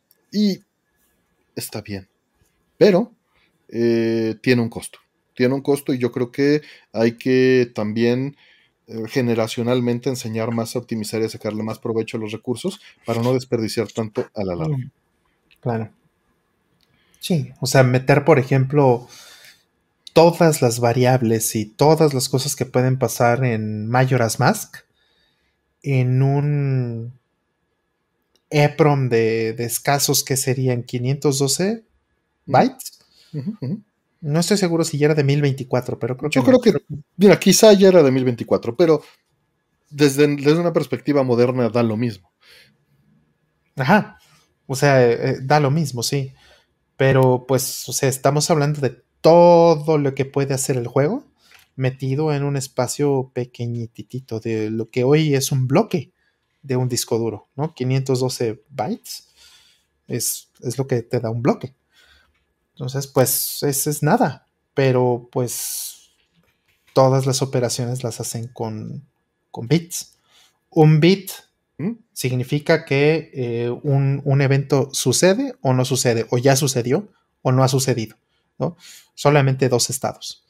Pero de ahí, pues puedes empezar a encadenar. Si este bit está prendido y este otro bit está apagado, entonces este evento sucedió solamente si este otro evento no ha sucedido, o viceversa, ¿no? Entonces, eh, y así lo puedes empezar a encadenar y bueno, pues 512 bytes de repente es un mundo. Por supuesto. Sí, lo ves así. Y yo mismo peco de esto, o sea, cuando estoy sobrado, utilizo enteros de 16 o de 32 bits para una bandera. Todos lo hacemos. ¿No? Ajá. Pero cuando estoy programando en el ensamblador, no. Y, es una forma de pensamiento y de facilidad. Cuando programas en ensamblador, muchos CPUs tienen instrucciones para, para comparar un bit. Y es una instrucción rapidísima y muy compacta. Y cuando haces esto en C, pues tienes que hacer el corrimiento, tienes que hacer la máscara. Y, y dices, puedes hacer tus macros y tenerlo todo bien. Y el compilador lo optimiza precioso a bajarlo a, ensamblador. A un, byte, ¿no? pero tú tienes un chorizote. Y luego ves el código que escribes en C para hacer estos, estos manejos. Y en ensamblador son tres líneas. O una, ¿no? Es, es la línea y el compare y se acabó. para meterlo inline, ¿no? Ya Exacto. Sí, muchas veces es, es, mejor, ¿no? Tener tus macros, pero eso le quitas el chiste a C. Eh, pero y, ahorita hablaba con un scan que, la optimización la, hacen hasta cierto nivel de prototipado, y es correcto. No debes de optimizar nunca antes de que funcione bien. Por supuesto, si es algo que conoces bien y estás haciendo, no hay bronca, pero la mayor parte de errores se cometen al optimizar antes de que funcionen las cosas. Sí. Sí, decía, ¿quién es? ¿Era Ken Thompson el que decía que la optimización temprana es la raíz de todos los males? Sí, sí, y estoy completamente de acuerdo. Este, justo el bug que estuve viendo ayer de esas variables fue optimización temprana. Incorrecta, porque ya te crees muy chiras pelas y dices, claro, aquí está, ya lo tengo resuelto, ¿no? Y pues no, no es cierto, no es cierto siempre. Y te va a quitar 20 minutos o media hora que no necesitabas perder. Haz que funcione primero. Mm comitéalo funcionando primero, optimiza después. En fin. Sí, ah, es de Donald Knuth. ah, la, cita. Sí, sí. me iba a persignar, me detuve, ¿eh? me detuve. es de Donald Knuth. La optimización temprana es, o prematura es la raíz de todos los males. Ah, está bien que lo haga otra persona, pues no pasa nada. De hecho, hay para, eso, para, eso, o sea, esa es una de las labores de un ingeniero en sistemas, el optimizar el código de, aplicación. Eres la interfaz entre el especialista y la computadora. Así es, así es. Que, se ha perdido mucho, ¿eh? Pero esa es la función original. Sí, en, en, las épocas del PlayStation 1 y del PlayStation 2 todavía, de, de GameCube, ¿no? De, de estas consolas, había gente, había puestos en, las, eh, en las compañías específicamente para la optimización de código. O sea, te programa, de, perdón, te contrataban específicamente para ver el código de otros y hacerlo más pequeño, hacerlo más eficiente, hacerlo más rápido.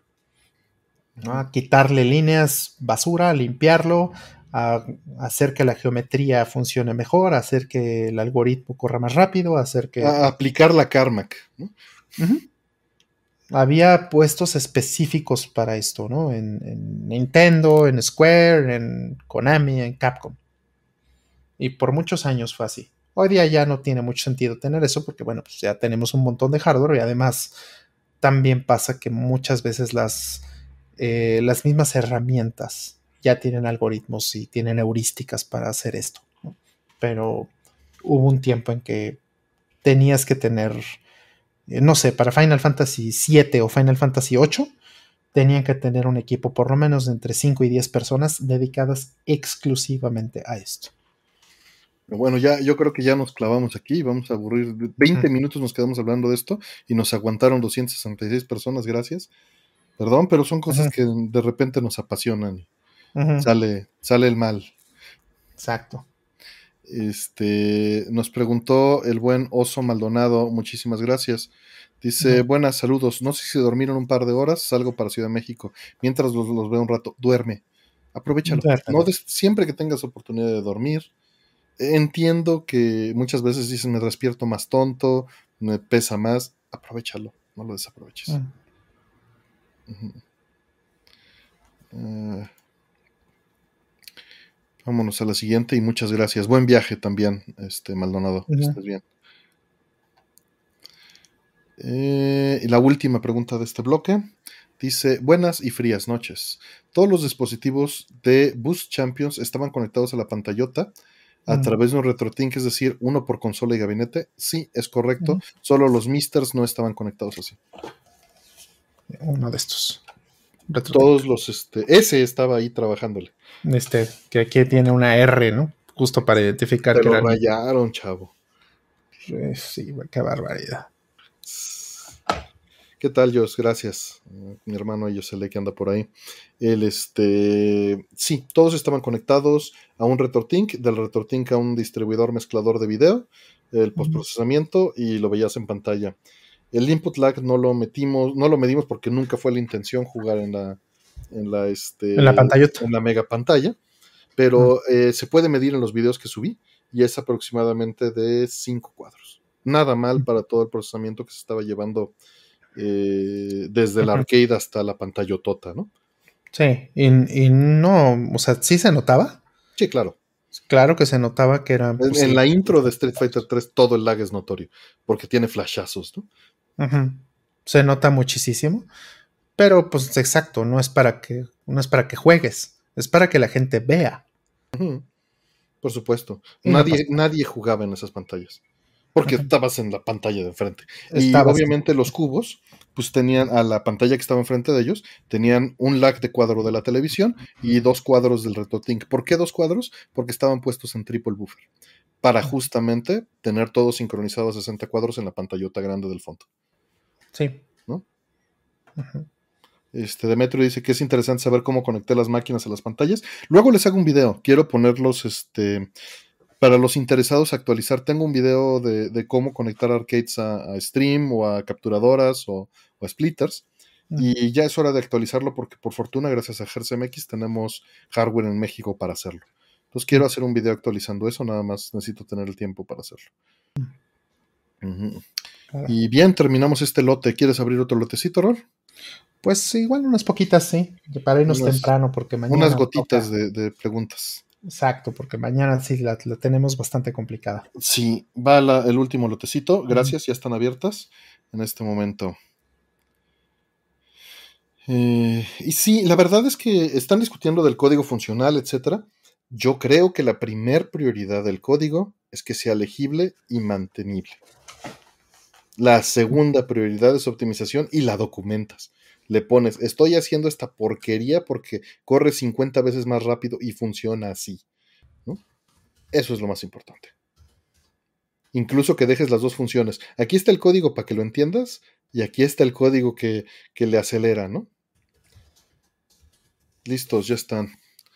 Eh, las preguntas les agradecemos mucho, se llenaron rápido otra vez. Muchísimas gracias. Ahí está. Listo. Y son. Ay, no apagué el, el, slow, mo. Listo. Ya está. Ya está apagado. Eh, dice. Esta semana HBO sacó de su servicio algunos de sus contenidos, de los, de los cuales son propietarios, y hay algo que no me queda claro. Entonces, ¿no se van a atrever? Mira, eh, pueden ser sus contenidos, la verdad es que desconozco ni sé cuáles sean, pero eh, siempre puede haber música, puede haber derechos del director, puede haber derechos de los escritores, de los actores, y todo se negocia con contratos que definen lapsos o, regalías. O sea, básicamente estos lapsos vienen por las regalías, porque dicen, trabajo en esto, pero lo puedes explotar comercialmente por seis meses, por cinco años, por 20 años. ¿No? Mm. Y ya que tienes eso, eh, pues tienes que juntar todos los contratos de todas las cosas, de toda la obra de las 5.000 o 10.000 o 200 o 50 personas que trabajaron en ese proyecto. Y, tienes un mínimo común denominador y un máximo común múltiplo. De allí defines cuál es el lapso que puede estar esa cosa al aire y lo arreglan eso los abogados y los derechos.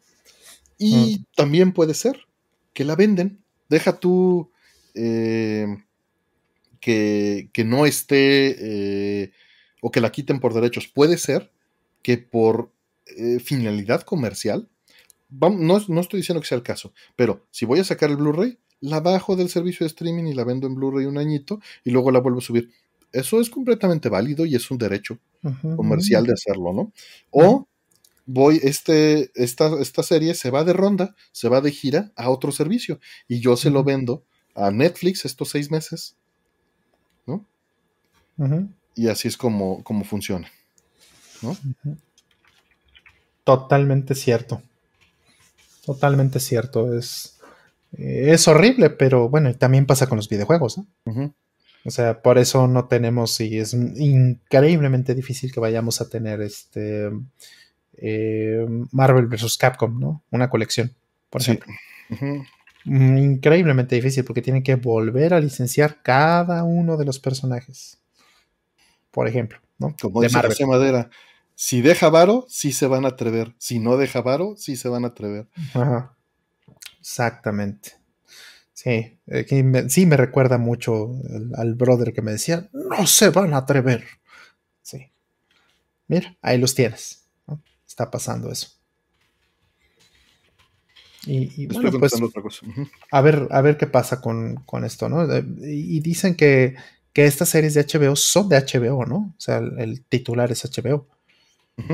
Eso es lo que suena un poco más extraño, pero pues sí, puede ser porque comparten eh, la titularidad con, o derechos con otras, con otras entidades, ¿no? Otras empresas, otras personas, y, pues no coincide. Y fueron esos los ejemplos que se me ocurrieron en el momento, ¿no? La realidad puede ser mucho más compleja de lo que se me ocurre a mí en 30 segundos. Claro. Sí, no sabemos, no tenemos certeza, pero pues es una característica de los medios digitales, que te quiten las cosas.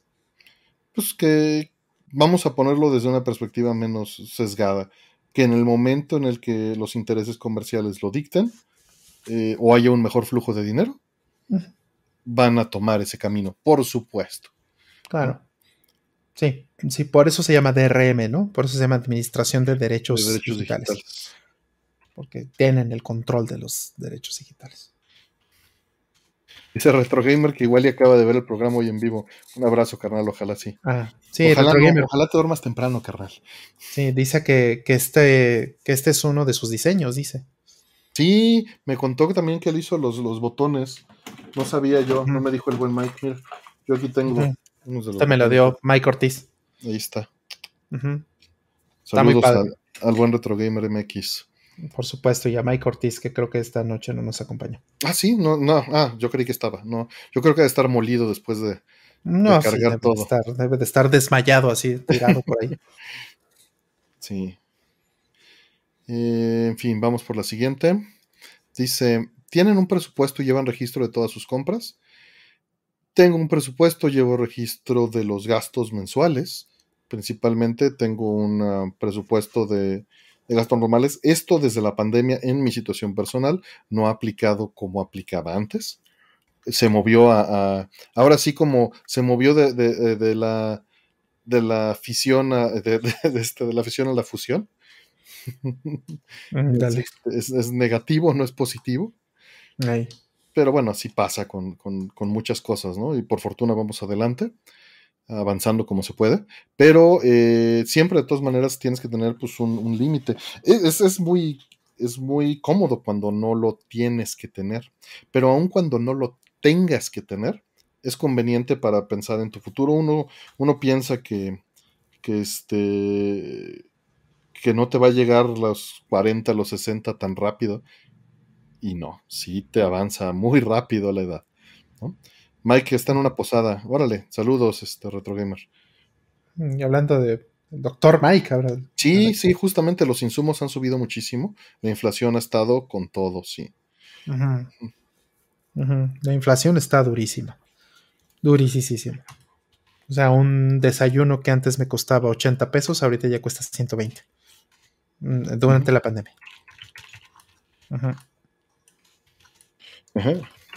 Eso es casi, no, sí es el 50%, de hecho. En, en dos años, en tres años. 50% creció el precio de ciertas cosas, ¿no? O bueno, hasta 50% de ciertas cosas. En fin, este. Así que me van entrando macizo los tamales y no invita. Pues eso parece. eso parece. Ahora el kilo de, tortilla 30 está cañón eso. Acá en mis pueblos está entre 20 y 25. Y pero, pero hay variación entre las tortillerías, ¿eh? Sí, no nos ha pegado tanto como en otros lugares, pero. Pero ha pegado fuerte. Son tiempos difíciles. Definitivo. Eh, vamos a la siguiente. Eh, dice, ¿vieron el último video de Kuzgarsgard?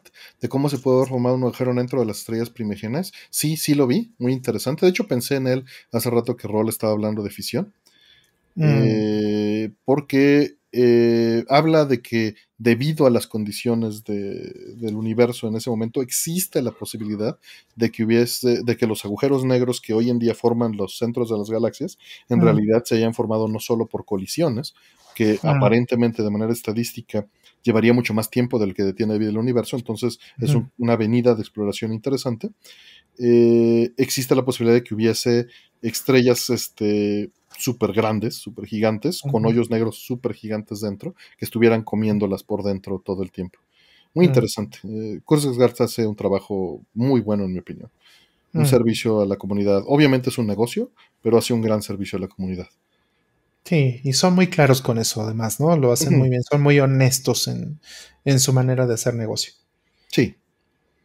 Mm, lo, hacen de una forma muy, eh, muy agradable, ¿no? Muy, muy amena. Sí, no, en el freelance está en la torre durísimo esta inflación. Y en muchos rubros, ¿eh? O sea, freelance está muy afectado porque freelance normalmente está muy afectado. Pero eh. afecta en todo. Afecta en, este. En, pues, en, vender, ¿no? Vender tacos, pues los tienes que vender más caros. ¿No? Claro. Eh, en, vender tortillas, en, lo que sea te afecta, o sea, y con la gasolina, bueno, es un círculo vicioso encima de eso. En fin, hablemos de otra cosa.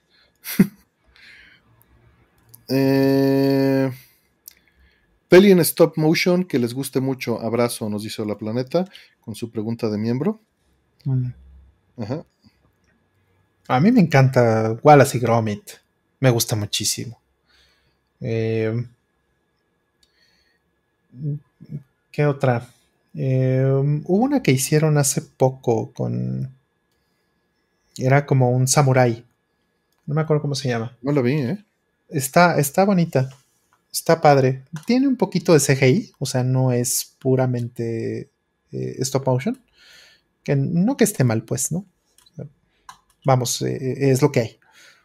No es como Pinocho, ¿no? Esta última de, del toro que es, eh, por lo que entiendo, pues sí es prácticamente totalmente este, eh, stop motion, ¿no? Con, por supuesto, ahí no, es que usen efectos de computadora, pero eh, pues sí van a tener detalles de postproducción para quitar cosas de la pantalla, ¿no? Pero ah, este. es muy lindo. Ajá. Cubo, creo que se llama. La, esta mm. me parece. Pinocho me pareció realmente impresionante. Me encantó. Sí, Cubo, justamente, y ahí dijo Fernanda. Cubo. Y, Jerry. Eh, Coraline también, fíjate que Coraline también es bonita. Está linda. Yo te voy a responder con, la, más básica de todas. The Nightmare Before Christmas. Y te lo respondo porque creo que le debemos mucho a que el género siga existiendo. Claro, claro. Sin ese éxito rotundo, habría sido difícil, sí. Y bueno, creo que es de los pocos musicales que disfruto mucho. Mm. Sí. Sí, sí, musicales yo no, soy fan, lo tengo que decir. Este, esa es la parte tal vez de Pinocho que, no, me no conecta para nada conmigo. Pero el. ¿No te gusta South Park the Movie? ¿No te gusta ver al diablo cantando con Sebastián? Pues me da risa, me dio risa la primera vez, pero no. Pero no creo volverla a ver jamás. ¿No, te gusta la canción de Every sperm is sacred? sí, ándale. sí, Blame Canada también y todo eso, sí, sí, sí. Está chistoso, pues, pero no la volvería a ver. Y, y tristemente pasa. Me pasa lo mismo con Pinocho. Pinocho es una película que podría ver 50 horas de documentales de cómo la hicieron. De detrás de cámaras, de toda la producción. Pero la película misma me, me costaría trabajo volverla a ver. Por ese tipo de cosas, justamente. Porque no, no conecto con los musicales. Mm, entiendo, entiendo. No, no, no, es mi género favorito tampoco, pero. No, no tengo. Eh, soy más neutral. No me. Pero tampoco busco, ¿no? Es musical. No es un punto negativo, pero es de. Ah, ok. Los que me causa mucha gracia es cómo eh, en los 50s y 60 se utiliza el musical para brincar esta realidad fantástica en medio de la acción normal, ¿no? Porque, eh, por ejemplo, en Nightmare se utiliza como una introspección y es muy distinto. En, estos otros era todos los NPCs de la película intervienen en el musical, ¿no? Y me causa mucha gracia esa, esa diferencia. Mm. Dicen que me para a bailar en media sala cuando la película es de la India. Ahí sí, Golimar, mar, mar, Golimar. siempre que pues, escucho eso pienso en Renzo bailándola. Sí, sí, la vimos juntos la primera vez. Sí, sí, sí. Justo, justo. Eso tiene 20 años, pero la vimos juntos y pues nos ahogábamos de la risa, nos, nos, dolía la panza de la risa. Es que es imposible que, eso exista. así. Es increíble. Tunak, Tunak también, es una cosa impresionante eso. Pero, pero bueno, no, no soy fan de los musicales. No importa si son de la India o son de donde sea. No soy fan. Gradius de musical, ¿no? Ah, no, no, no, sí me... A ver, deja, deja, se me acaba de ocurrir algo. Vamos a ver esto. ¿Esto qué, sucede? Eh, o sea, para mí el límite donde la música puede ser parte de, la, trama, el, así la línea que, pinto es macros, justamente. Mm. Porque, porque en macros no, no, no es que te estén contando lo que está pasando, de pronto se, salgan de, personaje todos y ahora vamos a cantar, o sea, no, no hacen eso. la música es parte real, realmente de la, del guion. Claro. Hasta ahí, hasta ahí llego. Esto me pareció ahorita muy curioso que acaba de suceder, pero voy a, voy a hacer un experimento a ver qué sucede. A ver. Y la banda mencionó varias, varias preguntas, varias este, películas más por ahí. Bueno, también es muy diferente un video musical, como el de Daikon 4 o, todos los FMVs, ¿no? Eso es diferente, eso no, no son musicales como en el estilo de, de un Nightmare Before Christmas. Mira nada más. Te lo, te lo voy a copiar en el chat, A ver. A ver.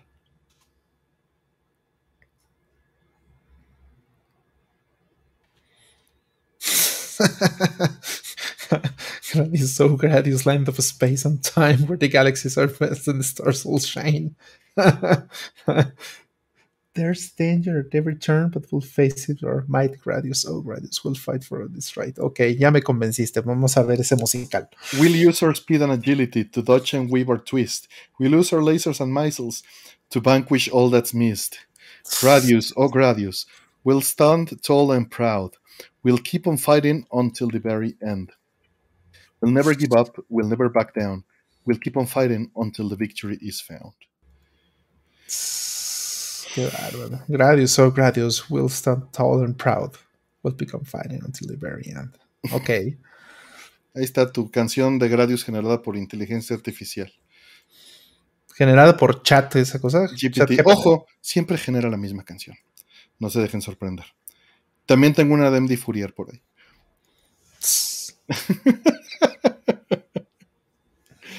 Eh, pero es, la misma estructura y un googlazo que aplica. Eh, bien, vamos por la siguiente. Eh, dice, tengo aquí unos este, atravesadas pero vamos a poner esta directamente. Dice, ¿por qué Beautiful Dreamer de Oshi es tan buena? ¿En qué lugar la pondrían en su filmografía? Y va pegada con otra que viene este, después, te la dejo ahí mientras. Mm, de hecho, Artemio no ha visto Beautiful Dreamer. No, nos quedamos en eso pendientes. Es que pasa una cosa difícil. De hecho, vi por ahí que alguien lo preguntó antes. Este, nada más que no cayó en, la lista. La tengo, la, tengo en Q. Eh, la puse como va relacionada, la puse aparte. Ah, ok. Entonces, pues bueno, tal vez. te la pongo.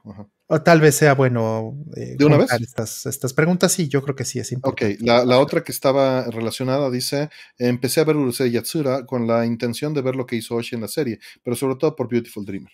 Voy en el capítulo 3. ¿Necesito ver todas para entrarle a la película? Sí, justo, justo. Están muy relacionadas estas dos preguntas. Eh, el asunto es este. Los personajes son muy buenos, son muy profundos, tienen eh, la relación de los personajes es súper importante para que funcione la comedia eh, entre ellos. Entonces, eh, no es que tengas que ver toda la serie para, para poder ver Beautiful Dreamer. Yo creo que con que veas unos... Unos tres DVDs de más o menos serían aproximadamente unos 25 eh, episodios, más o menos. Unos entre 25 y 30 episodios bastan, porque eh, con eso tienes el contexto de todos los personajes que van saliendo, porque no todos salen desde el principio. Y hay muchos episodios donde, donde pues van forjando como el, eh, a cada uno de los personajes, van profundizando, ¿no? Los van desarrollando. Y entonces, si no tienes eh, ese contexto previo, llegas a, Only You, por ejemplo, o llegas a Beautiful Dreamer, que es la segunda película. Las dos son de Oshi, ¿no? Tanto Only You como Beautiful Dreamer. Y, pues no vas a entender realmente eh, lo que quiere hacer con los personajes. No vas a tener el contexto completo. Entonces, pues eso le resta muchísimo a, ambas películas. Only You es fabulosa también. Igual es de, igual de. De hecho, Only You es la primer película de Mamoroshi. Mm. La primer, eh, la primer, el primer largometraje de Mamoroshi. ¿no? Nada más para que, se, para que se queden con el ojo cuadrado. Es su primer película. Y es maravillosa pero necesita esto, definitivamente. Beautiful Dreamer lo que hizo, que es la otra pregunta, que por qué es tan buena, es porque lo que hace con los personajes es que los deconstruye y vuelve a, hacer otra cosa completamente distinta con, ese material fuente. De hecho, pues hubo una pelea ahí dura contra Rumiko Takahashi por el hecho de haber, de, haber eh, movido o haber este, modificado todos los, eh, todos los personajes para hacerlo a, su gusto. Y, ese es el problema exactamente. Vuelves a lo mismo. Necesitas tener el contexto de cómo son los personajes para que entiendas lo que Oshi quiere hacer en la segunda película. Tienes que haber visto también la primera. Entonces, eh, te exige mucho Beautiful Dreamer, por desgracia. Pero es una de las mejores películas que hizo Oshi, definitivamente. Y, lo bueno es que acaba de salir hace poco, están de hecho están saliendo, lo mencioné hace un par de programas, están saliendo eh, todas las películas de Urusei Yatsura. Entonces ya está Only You en Blu-ray, ya está Beautiful Dreamer en, Blu-ray, está L'Homme de Forever en Blu-ray, está este eh, Forever My Love, creo que también está. Ya están en, en Blu-ray todas esas, las están sacando. Entonces es el momento, es el momento para, para entrarle y no más de 25 episodios. Obviamente si puedes ver todos, pues qué mejor. Porque si hay, por ejemplo, hay un personaje en particular que es eh, eh, Ryonosuke, que Ryonosuke me parece que sale ya está bastante más avanzada la serie. Pero bueno, esa, ese personaje, pues ni modo, es un sacrificio pequeño. pero igual sí, sí sería bueno que veas, si puedes, más de los 25 que mencioné como, como al mínimo. Y listo. Por ahí saludos a Samuel desde Chile, nos dice, eh, hubo una pregunta que, bueno, Servando nos puso, eh, por eso está la pregunta ahí, top 3 de tacos, este, de tipos de tacos, no puso de tacos en particular, ya estuvo la encuesta de la de, este, de la gente. Por ahí también nos pidieron que si subimos los episodios, ya los pienso subir. Normalmente me espero cuatro o cinco episodios para hacer el procesamiento en paralelo, porque me toma lo mismo subir un episodio en tiempo. O sea, me tomará 10 minutos hacer un episodio y me toma los mismos 10 minutos o media hora, no me acuerdo cuánto es. Ah, como 10 minutos o... No, como media hora, porque es el proceso de procesarlo, subirlo, esperar que se apruebe, eh, activar. Y me toma lo mismo hacer 10 que hacer uno. Entonces, este, por eso lo hago así, perdón. Que por cierto, mira, justo. Ah, Avalon. Ah, suadero, Suadero es muy bueno, sí. Alguien por ahí mencionaba que Avalon es su favorita. Aquí está, aquí está justamente el soundtrack. Me encanta esa película también. Mm, pero los, los, tacos quedaron pastor en un 60%, canasta 18%, bistec 12% y guisado 9%. Qué cañón. Qué cañón. Eh, que si es guisado de bistec. Pues ese es, bistec en salsa roja, ¿no? Es el típico. Una, este, la tortillita con su arrocito y el bistec en salsa roja. Yo, la verdad, de estos cuatro que, están en la encuesta, guisado sería hasta arriba, canasta después. Y luego bistec y luego pastor. Pero mucho tiene que ver con el acceso. Los estoy poniendo en el orden inverso del acceso que tengo en mi día a día. Mm. ¿Mm? Eh, por supuesto, te vas a saturar del que más tienes acceso. Mm. Eh, pero el taco de guisado para mí es, es, muy mm. bueno. Y el suadero es buenísimo. Mm. El suadero es buenísimo. No he probado el de tacos, Tony. Y el taco de guisado es prácticamente trampa, ¿no? ¿Por qué? Porque, pues tienes una variedad inmensa, ¿no? De tacos Claro, claro, claro. Este, puedes ir desde el de chile de relleno, el de, el de rollito de jamón. De picadillo. el de picadillo. Rollito de jamón, si no lo conocen, es agarras un jamón, le pones una rebanada de queso amarillo tipo americano, lo enrollas, lo capean y ese va capeado encima de arroz en tu tortillita. Sabe tan bien. Qué marranada, pero qué delicia. De morcilla, como no, sí. De pescado capeado, quesito canasta capeado.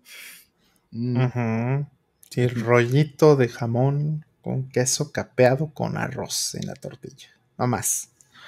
Eh, nomás, eh, nomás los, los lujos que nos damos en este país. Tacos varios que se conocen en el norte, los tacos de guisado. Tacos varios, claro. Sí. Ah, el de chicharrón con salsa, que entran de los de guisado, es buenísimo, calaverín. De huevo cocido, de milanesa con papas, ¿no? Mm. Chile relleno y chicharrón, cómo no, buenísimo. Ajá. Eso debería ser ilegal, dicen. El chicharrón en salsa verde, buenísimo. Sí, el de chile relleno es buenísimo. Tu arrocito con tu chile relleno encima. Sí, de moronga, sí, de, son buenísimos. A mí los de guisado, la verdad es que soy muy fan. Chorizo con papas, ¿cómo no? ¿Cómo no? Papa con chorizo es un, también otro de los guisados famosos.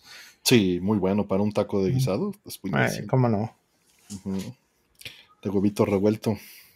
ya, Sigamos, sigamos. Saludos a, este, a, Chile entonces, Samuel. Y la última pregunta de la noche, muchas gracias. Eh, son una amenaza para la dieta, lo bueno que no estoy a dieta. A mí ya me dio hambre, espérate. A mí también, qué horror. Voy a tomar agua porque no quiero que me... ¿En serio odias el chorizo con papas? Lo siento por ti, Masman. Lo siento por ti. Unos huevos rotos. Imagínate que hiciéramos tacos de guisado de huevos rotos. Estaría buenísimo. Eso estaría bien. El de rollito de jamón es una perleza rellena débil. Pues algo así, efectivamente. Torta de barda con un squeeze de hierro. Sí, también. Un squeeze, de, hierro. ¡Wow! Pambazo. Un pambazo sin papas con chorizo no es pambazo, pues no, Yeri, no. Mm. Sí, exacto. Pues si odias el chorizo con papas, odias los pambazos. Yo fíjense que no, no le entraba los pambazos este, hasta hace como cinco años.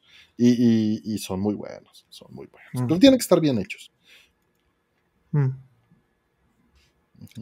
En las papas a mí me encantan, ¿eh? O sea, una papa horneada nada más, así me la das, sola, buenísima. Le echas algo, bueno, bonus. Mantequilla, sal, crema, lo que sea. Crema. Trocitos de, este, ¿cómo se llama? De tocino. O las rellenas de carne, bueno.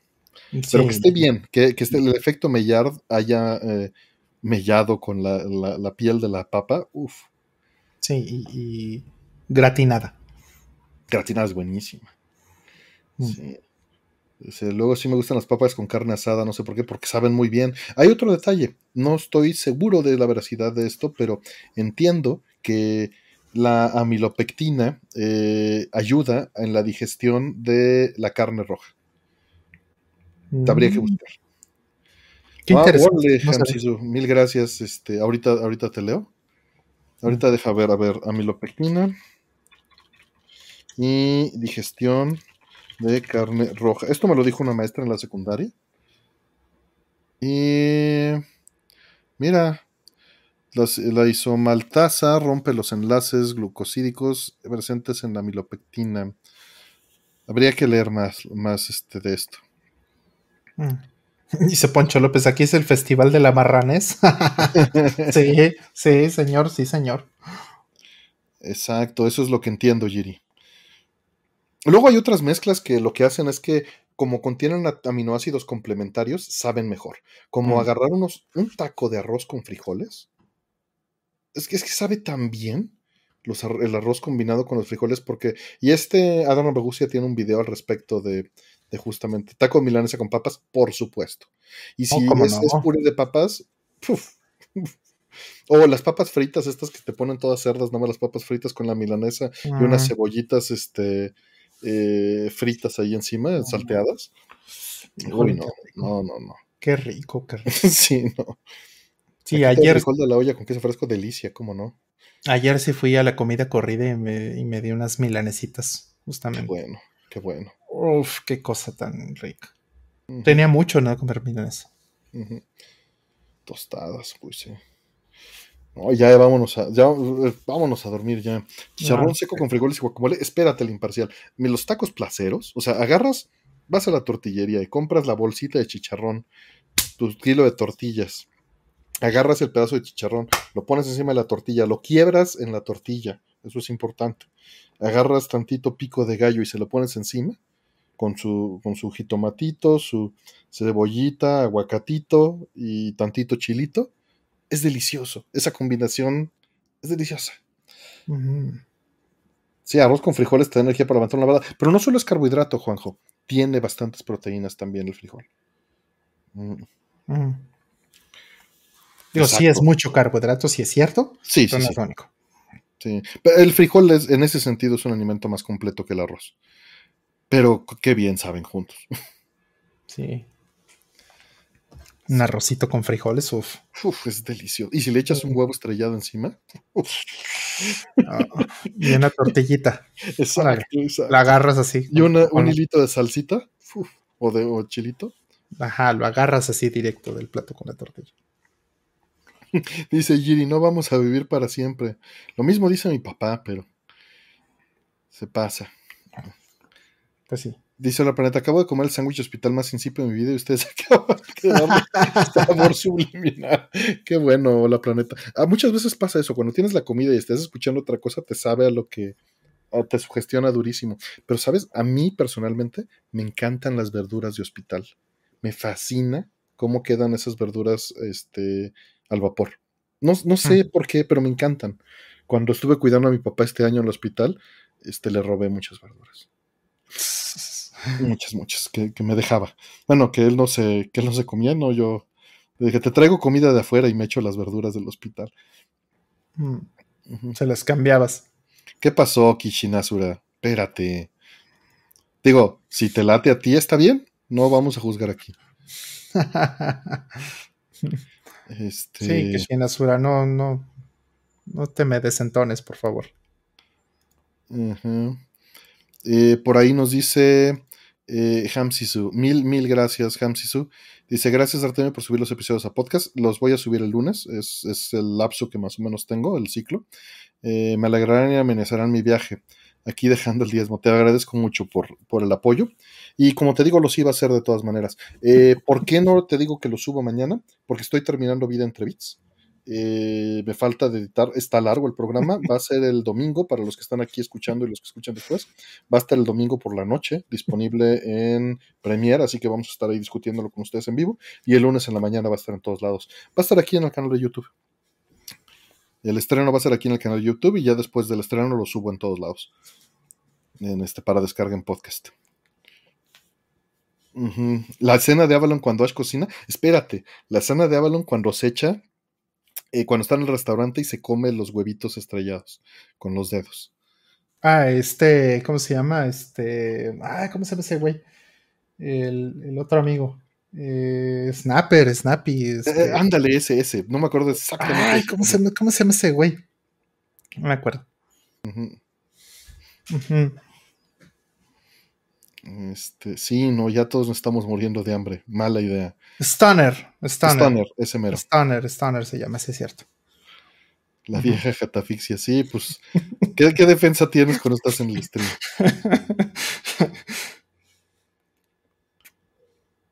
Mm. Mm. El arroz con habichuelas, muy bueno, ¿cómo no? Eh, no tengo hambre, tengo algo peor antojo, sí, así pasa. Y bueno, la última pregunta de la noche, ya nos vamos todos a descansar. Muchísimas gracias, MCSU, y a todos los demás que nos han apoyado. Dice, ¿qué opinan de los teclados mecánicos? ¿Les interesan? Pues yo uso teclados mecánicos baratos desde hace mucho tiempo. Nada especial, nada nuevo. Está padre, pero no le entro a la onda de la moda.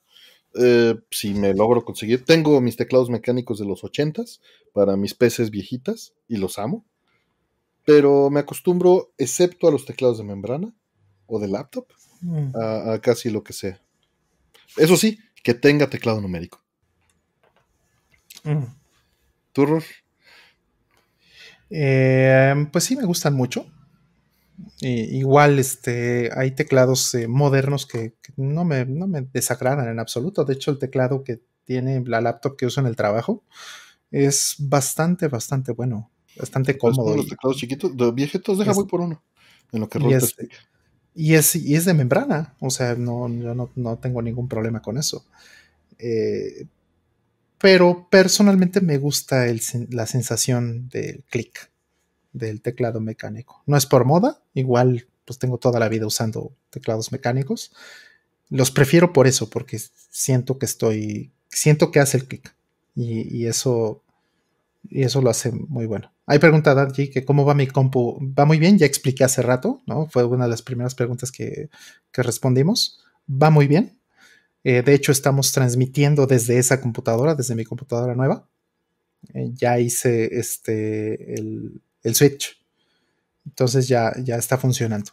¿no? La, estamos probando, la estamos estrenando. Ah, el Enter partido sí es muy molesto. De hecho, tuve que cambiar el último teclado que compré porque el Enter estaba partido. Necesito un Enter completo, también yo. Ay, sí, sí, este, cierto, los Enter partidos, ¿verdad? Un teclado mecánico beige, como de los 80 estos que tenían cubre teclado, mira. Wow. Estás hablando de un cubre teclado vintage con caja que compré para cubrir mi teclado. Ve nomás, ve nomás. Pero es porque es un teclado de PS88. Miren, aquí está para el ASMR. Qué bonito suena ese clic.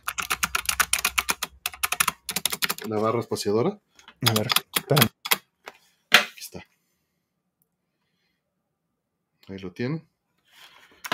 Y pues los uso en, en, las computadoras viejas que tengo. Ahí es donde me doy esos gustos. Eh, para el día a día, pues utilizo teclados mecánicos baratitos que tengo, pues que compré este, en su momento y ya, que tienen ya 20 años conmigo y, los uso, pero no son nada especial, no son nada tan bonito.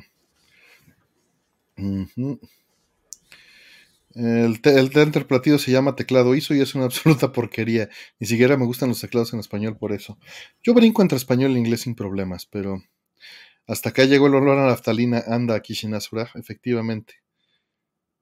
Aquí, aquí ya estamos viernes. Mm. El teclado para en español yo lo uso mucho para programar también. No pasa nada. Como en la carrera, eh, pues en los laboratorios había teclados varios, me acostumbré a brincar entre teclado y no, prestarle importancia. Excepto, mm. o sea, me molestan ese tipo de enters. No lo tolero en el que tengo, pero, pero te acostumbras y lo usas cuando no tienes opción. El cable tipo teléfono al teclado, claro, así funciona, Poncho López. ¿Hay de otro? sí. Mi teclado no tiene ñ, eso pasa también. En fin, pues bueno, ya terminamos, Rol. Vámonos a dormir. Estamos terminando temprano. Es creo que el día más temprano que hemos terminado en el año. Mm, creo que sí.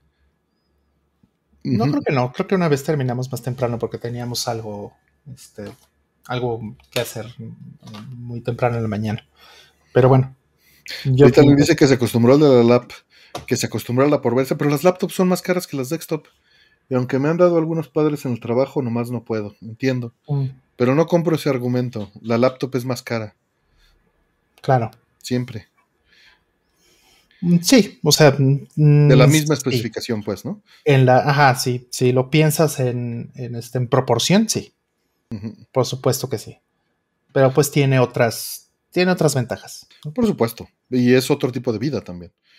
Claro, sí, una de las ventajas más importantes desde mi punto de vista y que fue muy difícil replicar en la, en la compu grande es el ruido, precisamente.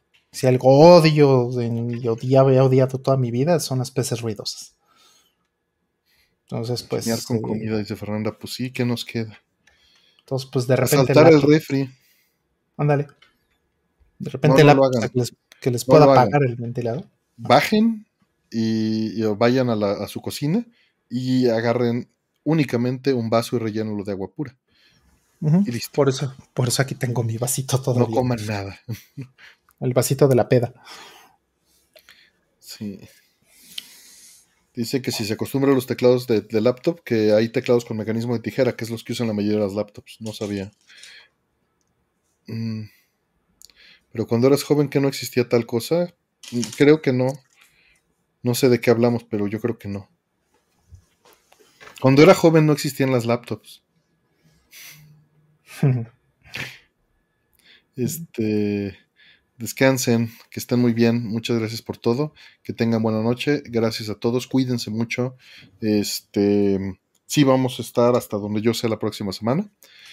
Eh, si van a reuniones, aboguen por las ventanas abiertas, puertas abiertas, circulación de aire, si pueden cubrebocas, si puedan al aire libre mejor. Díganles, pónganse chamarra para que no tengan que estar titiritando en cama o lo que sea que rime. Pregúntenle a ChatGPT alguna rima bonita y listo. No va a tener sentido, pero va a sonar bien como todo lo que produce. Exacto. Eh, como la canción de Gradius que, que ahora tiene error. Que la cerré, ¿eh? debí de haberla copiada completa. Bueno, le puedes volver a preguntar y te va a hacer la mismita, supongo. Muy probablemente, sí. A ver si, si la. Le voy a pedir otra vez la canción de, Gradius, a ver qué dice. Mm. A ver qué nos da. Pues mientras, pues cuídense mucho. Ritalin, qué bueno que andes por acá. Fernanda, Dante, Giri, Maskman, ¿no? Este, Kirin Ashura, que, ya quería, nos quería salvorear, ¿qué pasó? Este, el Caritatl, por supuesto. Gracias, Dios. Gusto, gusto verte por acá. No, esta te va a gustar más, Rol, a ver. A ver, ¿sí? Porque no le pedí una canción. Ah, claro, le pediste un poema o qué le pediste. Exactamente. Hijo de su madre. Gradius el poema de Gradius que dice Gradius Gradius, the game we know and love. A classic shooter from way above. With power ups galore and enemies to defeat, you'll blast through levels with your trusty heat. you are the brave pilot, Big Viper, your ride. Through the treacherous depths of outer space, you'll glide. But watch out for the bosses. They're a formidable force. You'll need quick reflexes and a steady course. But fear not, for you have the means to prevail. The options will protect you. They never fail. With the power by your side, you'll conquer the game. Victory is yours and fame. Uf. So let's raise our controllers and give a cheer for Gradius, the best shooter of the year. Ve nomás, ¿eh? ¿eh? ¿Qué tal? Ahí está. Muy bien, muy bien. Pues la mejor forma de.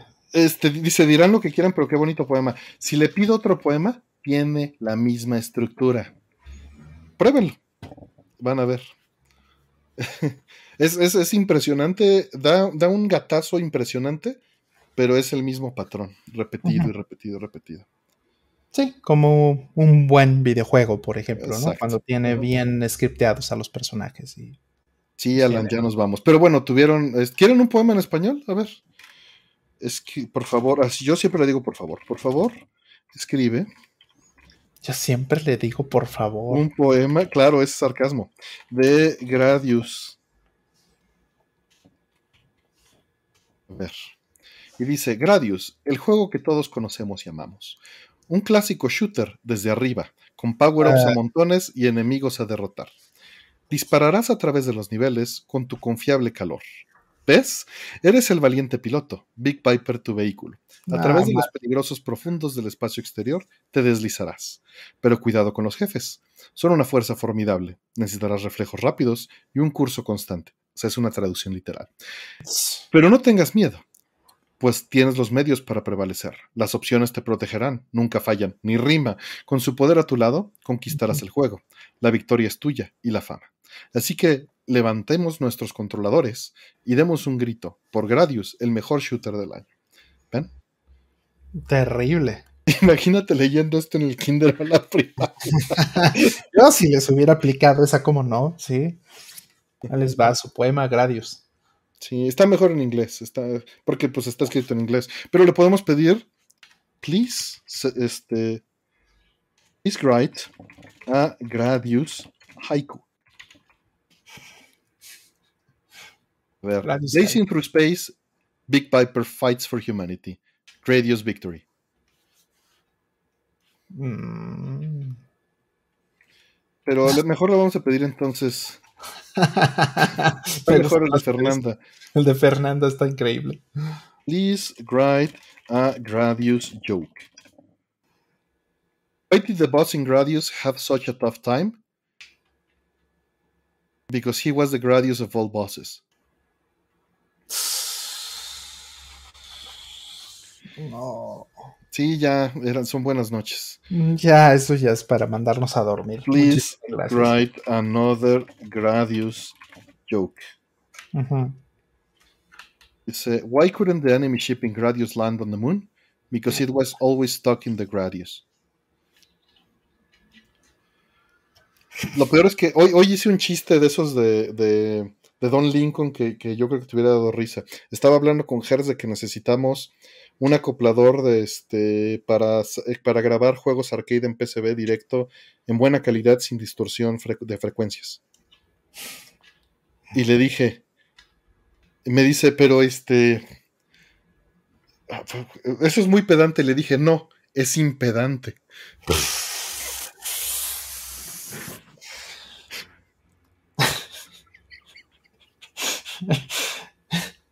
Es como que como eh, el, el me recordaste otro chiste igual de nerd. Eh, es, es, un, era un restaurante que estaba cerca de la oficina y fui con un amigo que es matemático. Uh -huh.